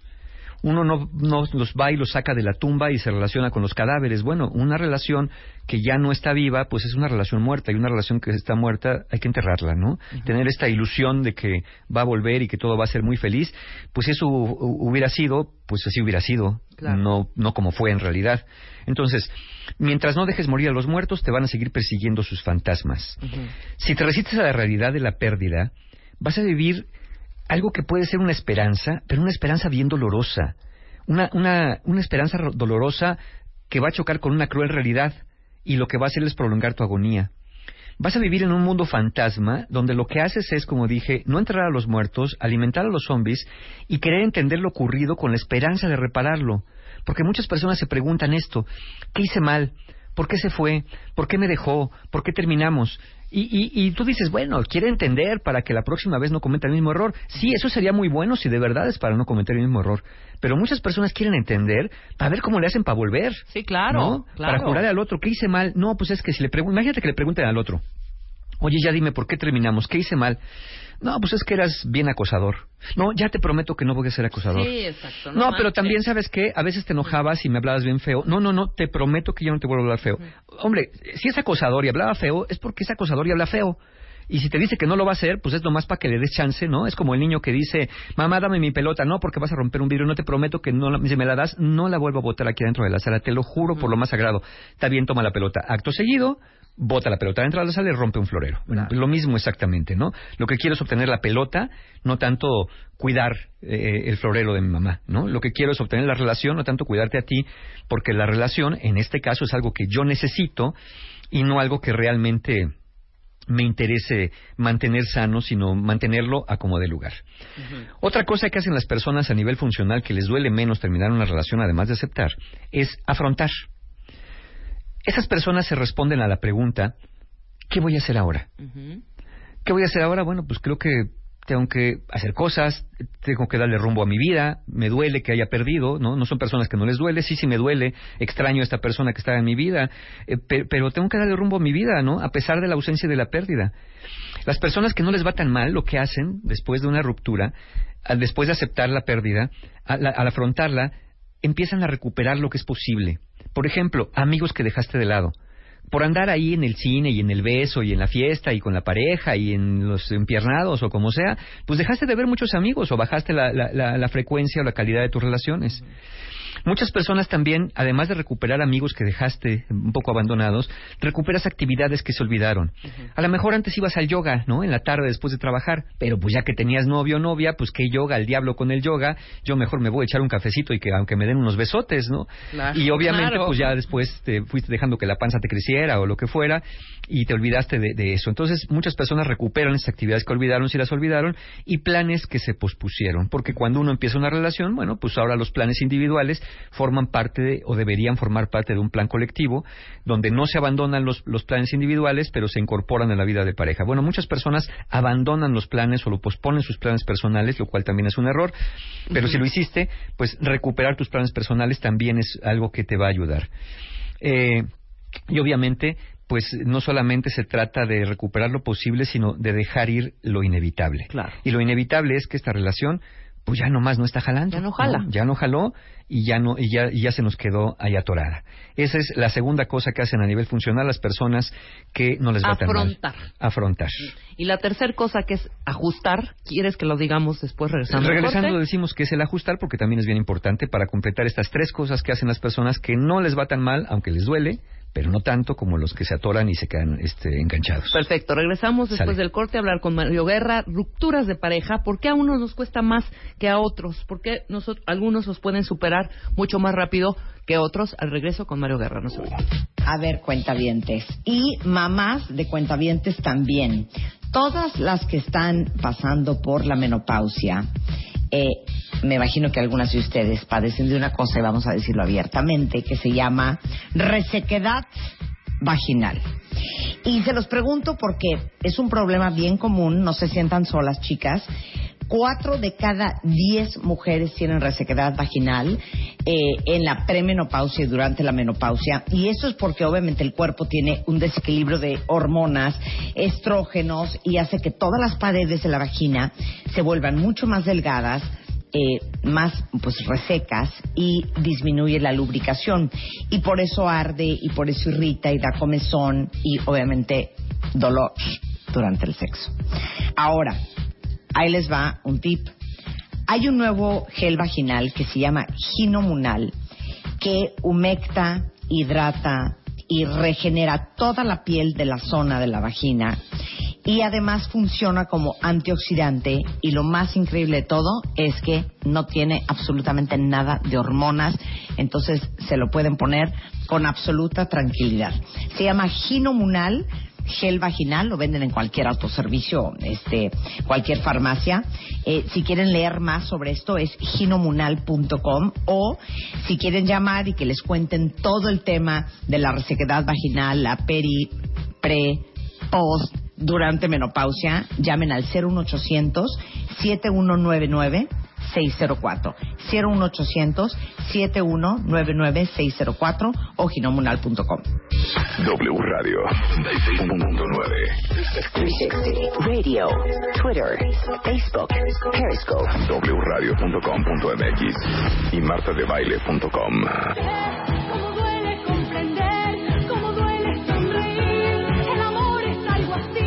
Bonito tema de Karina. Ándale. ¿Cómo duele se llama, mi querido Mario? Que estamos hablando de las rupturas, porque a unos les cuesta más trabajo que a otros superarla. Sí. Y ya platicamos de tres, eh, tres conceptos que si uno no aplica, Le va a costar más trabajo. te va a costar más, más, Sí. más trabajo la recuperación. Hablamos de los primeros dos. Exactamente, aceptación y afrontar. Y afrontar, ¿no? Aceptar es reconocer que la pérdida es real, ¿no? Que ya la relación terminó y dejar de andarle buscando ahí, este, pues, soluciones a, a- a los muertos. La otra, el afrontar, era responder a la pregunta ¿qué voy a hacer de aquí en adelante? ¿no? Tratar de recuperar tu vida, tus actividades, las amistades que fuiste dejando en el camino para poder este, seguir adelante, ¿no? Darle cara a esta realidad y a la vida misma, porque nadie va a venir a rescatarte del pozo. Claro. Y finalmente dijimos que ajustar. Ajustar era el tercero del cual vamos a hablar, que ya que aceptaste la realidad de la pérdida, ya que afrontaste este, este mundo sin la persona que antes estaba contigo y empiezas a ver hacia adelante qué es lo que vas a hacer, con quién te vas a reunir, qué actividades vas a retomar, ajustarte ya es aprender a vivir en esta nueva realidad, fuera de ese pozo, ya no solamente a nivel de plan, sino también ya desde lo práctico en el día a día. Aquí, eh, por ejemplo, para muchos que rompieron una relación, y no me dejarán mentir los cuentavientes, para muchos los fines de semana se vuelven bien tormentosos. Porque esos fines de semana es cuando generalmente veías más a la pareja, ¿no? si los dos trabajaban, pues entre semana como que entre la chamba y entre que el tráfico y entre que las cosas, pues ahí más o menos la vas llevando. Pero luego los fines de semana se vuelven bien fríos, ¿no? Se vuelven bien traumáticos justamente por esta convivencia. Entonces, para muchos fines de semana tormentosos, no saben qué hacer sin la pareja o añoran lo que hacían con la pareja. Entonces, se vuelven muy fuertes. Claro. Aquí, ¿de qué se trata con ajustarnos? Bueno, se trata de actuar. Al principio sin muchas ganas, porque hay personas que me dicen, Mario, es que yo no tengo ganas de salir, es que no tengo ganas de ver a mis amigos, es que no tengo ganas de, de- de retomar mis estudios, ni volver al yoga, ni tengo ganas de nada. Y yo le digo, ya sé que no tienes ganas de nada, pero tienes que entrar en una modalidad que yo le llamo una modalidad de supervivencia. Cuando estás en supervivencia, pues no te preocupas si la carne está a tres cuartos o bien cocida o si las No, hombre, papitas te la eh, comes te la comes te la como comes, sea. claro. Bueno, esto es así. Entonces, a veces tienes que hacer cosas sin muchas ganas para poder entrar en este en este ciclo de vida distinto y reconocer algo también, que las cosas no van a volver a ser como antes cuando estabas en la relación, ni como eran antes de la relación. Esta vida que vas a vivir es una vida que es distinta, insisto, a cómo era tu vida antes de la relación y cómo era durante la relación. Y eso es lo que tenemos que ver también. Tenemos que construir una vida distinta. Y la pregunta es, ¿cómo quieres que sea tu vida ahora sin esa persona en tu vida? Eh, yo sé que muchos piensan que no es posible, que ya sin esa persona no hay vida para adelante, pero la hay. La- lo malo es que la hay, fíjate. Porque si de verdad no lo hubiera, si de verdad nos muriéramos después de que una persona nos deja, pues ya ni nos preocupamos, ¿no? Nos preocuparíamos entonces del alma, del espíritu y si vamos a ir al cielo o al infierno. Pero resulta que no, que normalmente no nos morimos después de una relación y por eso la, la pregunta se hace más importante. ¿Cómo quiero que sea mi vida de aquí en adelante sin esa persona en ella, porque de todos modos la voy a vivir. Y aquí sí no es una cuestión de la suerte, no es una cuestión del karma, ni de los horóscopos, ni del zodiaco, es una cuestión de decidir hacia dónde quiero ir. Quiero ir hacia abajo, quiero ir hacia atrás, quiero retroceder y regresar a estas etapas de la infancia, regresar a casa de mis padres porque me siento solo y sin esta persona, como ya nos divorciamos, pues ahora me voy a vivir con mi papá y con mi mamá cuando yo tengo 45 años o 32 que tuviera. O quiero, a pesar de esta ausencia, que sé que la condición económica puede ser complicada, eh, a lo mejor mudarme a otro lugar más pequeño, vivir una vida un poquito más austera en lo que recupero esta pérdida, si la hubo económica además de la sentimental, y cómo me voy levantando yo sin necesidad de retroceder en la vida. Claro. ¿no? O si tuviera que retroceder por alguna causa, porque de verdad no tengo dónde ir, que no se vuelva permanente, ¿no? Que sea una cosa de dos, tres meses en lo que yo retomo y me voy y otra vez eh, hacia adelante. Esas son las tres cosas que a nivel funcional hace una persona que no le va tan mal. Insisto, a todo nos duele, pero aceptar, afrontar y ajustar hace que no te vaya tan mal a nivel funcional. Ahora, vamos a brincar a lo que da más problema, porque esas tres son importantes, pero estas de acá son más importantes. A nivel psicológico, Ok, porque las anteriores eran a nivel funcional. a nivel funcional, de las cosas que hacemos y dejamos de hacer. Y decidimos. Aquí, a nivel psicológico, las personas que no les va tan mal hacen varias cosas. Lo primero que hacen es hacer consciente las cosas que se dicen a sí mismos a partir de la ruptura. Y que lo que nos decimos es fundamental para poder recuperarnos o no de una ruptura emocional. ¿Qué cosas nos podemos decir? ¿Qué narrativas internas tenemos que no nos ayudan y que cuentavientes, segurito muchos de ustedes se la pasan repitiendo en la cabeza después de una ruptura?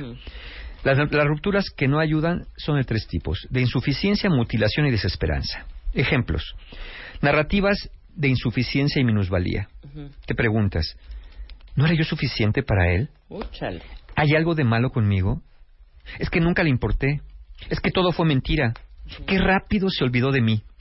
Todas estas frases encierran esta parte de yo no fui suficiente o yo no era tan importante como para que alguien me quisiera y se quedara a mi lado a pesar de las dificultades. Esto no ayuda porque finalmente te hace así sen- sentir, te hace sentir una persona indefensa, desvalida y de poco valor. Narrativas de mutilación, que es el segundo grupo de estas narrativas que no ayudan. De mutilación. Dicen personas, sin ella no soy nada. Se fue parte de mi vida. Soy un idiota por creer en el amor.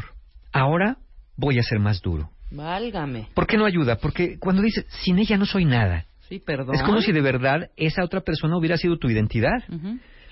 Se fue parte de mi vida. Eh, no, eh, parte de tu historia personal quedó escrita en esta relación, pero no se ha ido nada. ¿No te gustó esa parte de la ruptura? Bueno, pues hay capítulos de un libro que no nos gustan tanto, pero no creo que si un capítulo de un libro no nos gusta debemos saltárnoslo porque si no después no entendemos el siguiente capítulo. Tenemos que seguir en esta línea de la vida entendiendo que hay cosas que nos van a gustar más y cosas que no nos van a gustar. Entonces, no, no se fue parte de tu vida. Y con esta persona quedó escrito un capítulo donde esa persona estuvo y donde esa persona también ya no estuvo y eso es parte de tu narrativa personal.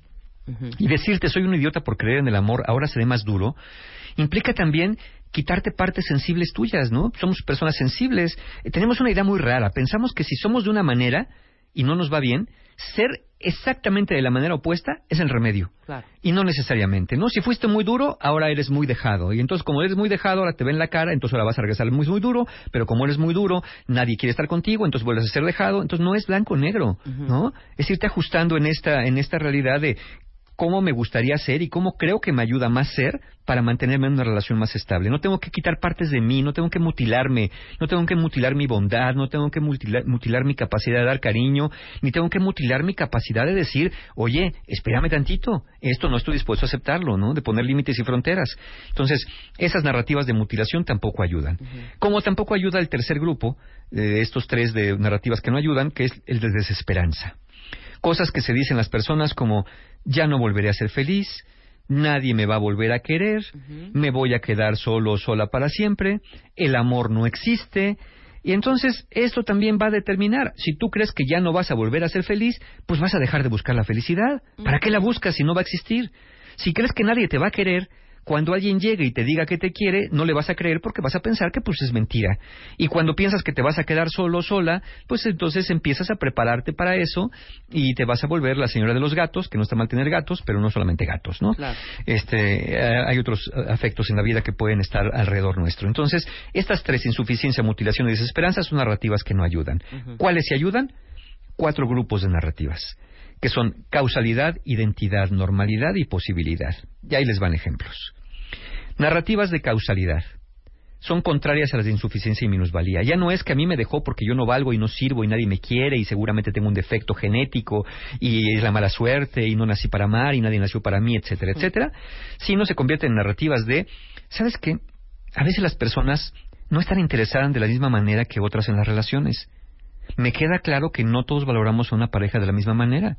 O sea, me dolió que esta relación terminara, pero pues entiendo que las relaciones no son a fuerza ni son para siempre, ¿no? Algo hicimos mal los dos donde no supimos estar juntos. Exacto. Bueno, entonces voy a preguntarme si no era la elección indicada de pareja, si yo no era la persona indicada para esta pareja, o los dos no éramos los indicados para esta relación, y qué puedo hacer en el futuro. Esas son las de causalidad. Siempre hay una explicación, no hay explicaciones metafísicas, no es la mala suerte. Dicen que el misterio es ciencia no explicada, y aquí tenemos esto, ¿no? Hay una razón por qué una relación termina, aunque no la entiendas, tienes que entender que hay una razón. Y que esa razón tuvo que ver contigo, tuvo que ver con el otro, y generalmente tiene que ver con los dos. Claro. Otras narrativas que se ayudan son las de identidad.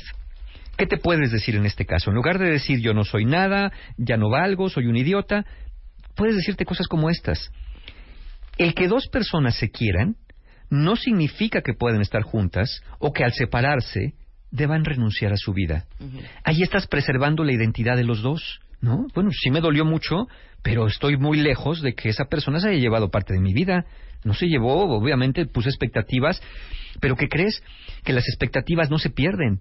Tú debes recuperar tus expectativas, porque eran tus expectativas, y debes depositarlas en ti y probablemente en otra relación que vendrá en el futuro, pero no se van perdiendo ni se las lleva el otro como si fuera una coladera que la succiona.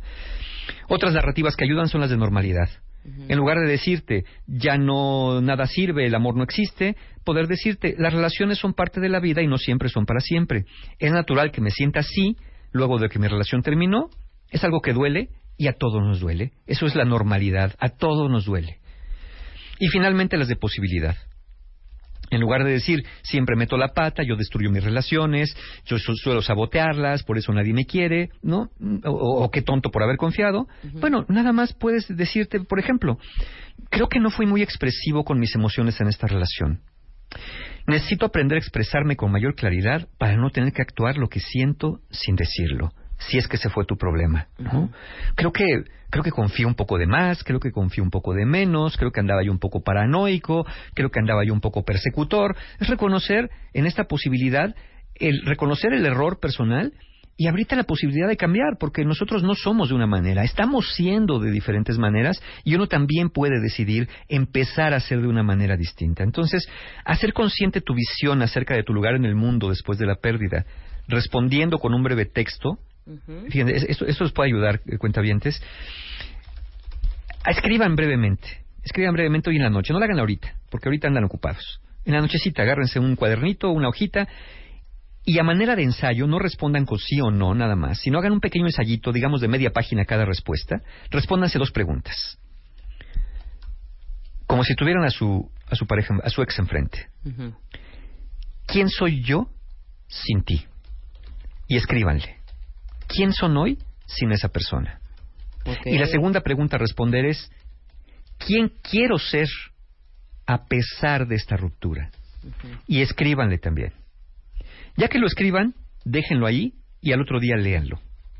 Si lo que leen al otro día les resulta deprimente, les produce ansiedad o los hace sentir peor, entonces hagan el siguiente ejercicio.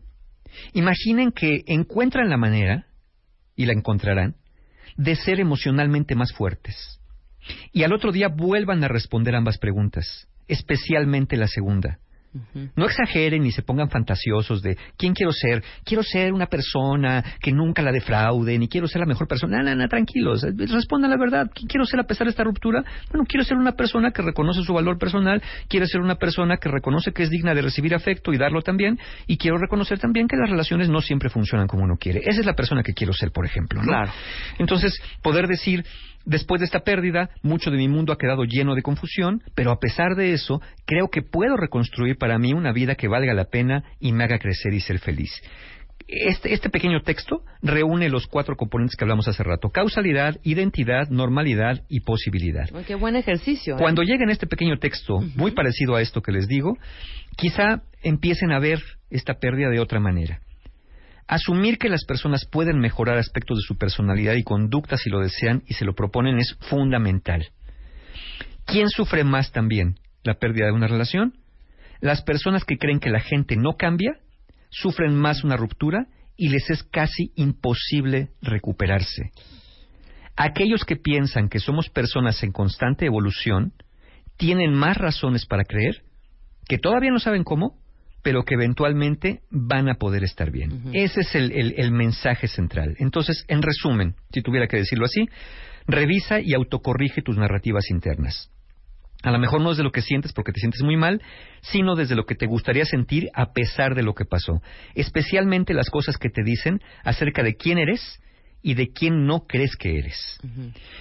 Deja de hacerte preguntas eternas o al menos elige respuestas que te ayuden, ¿no? Muchas veces no sabemos la verdadera razón por la que una relación termina y no la sabemos porque no una relación no siempre termina por una sola causa. Hay muchas causas que llevan a una relación a que termine. Entonces, si no tenemos la respuesta a la verdad no sé por qué terminó, pero lo que sí sé es que quiero estar bien y que en mi siguiente relación voy a procurar hacer cosas distintas en las que yo asuma que pude haber cometido errores. Y finalmente, hazte cargo de tu vida. Al inicio, como dije, desde la modalidad de supervivencia, sin muchas ganas, pero sobre todo, cuentavientes, cuando terminan una relación, eviten aislarse de otras personas. No se aíslen, no se encierren, no se bloqueen y sobre todo no se aíslen de sí mismos. No se metan en una, en una, en un- en una cobija eterna, en un cuarto oscuro eterno, donde ya no quieren saber de su vida porque piensen que pues, su vida ya no tiene sentido. Entonces, actúen, no solamente piensen en actuar.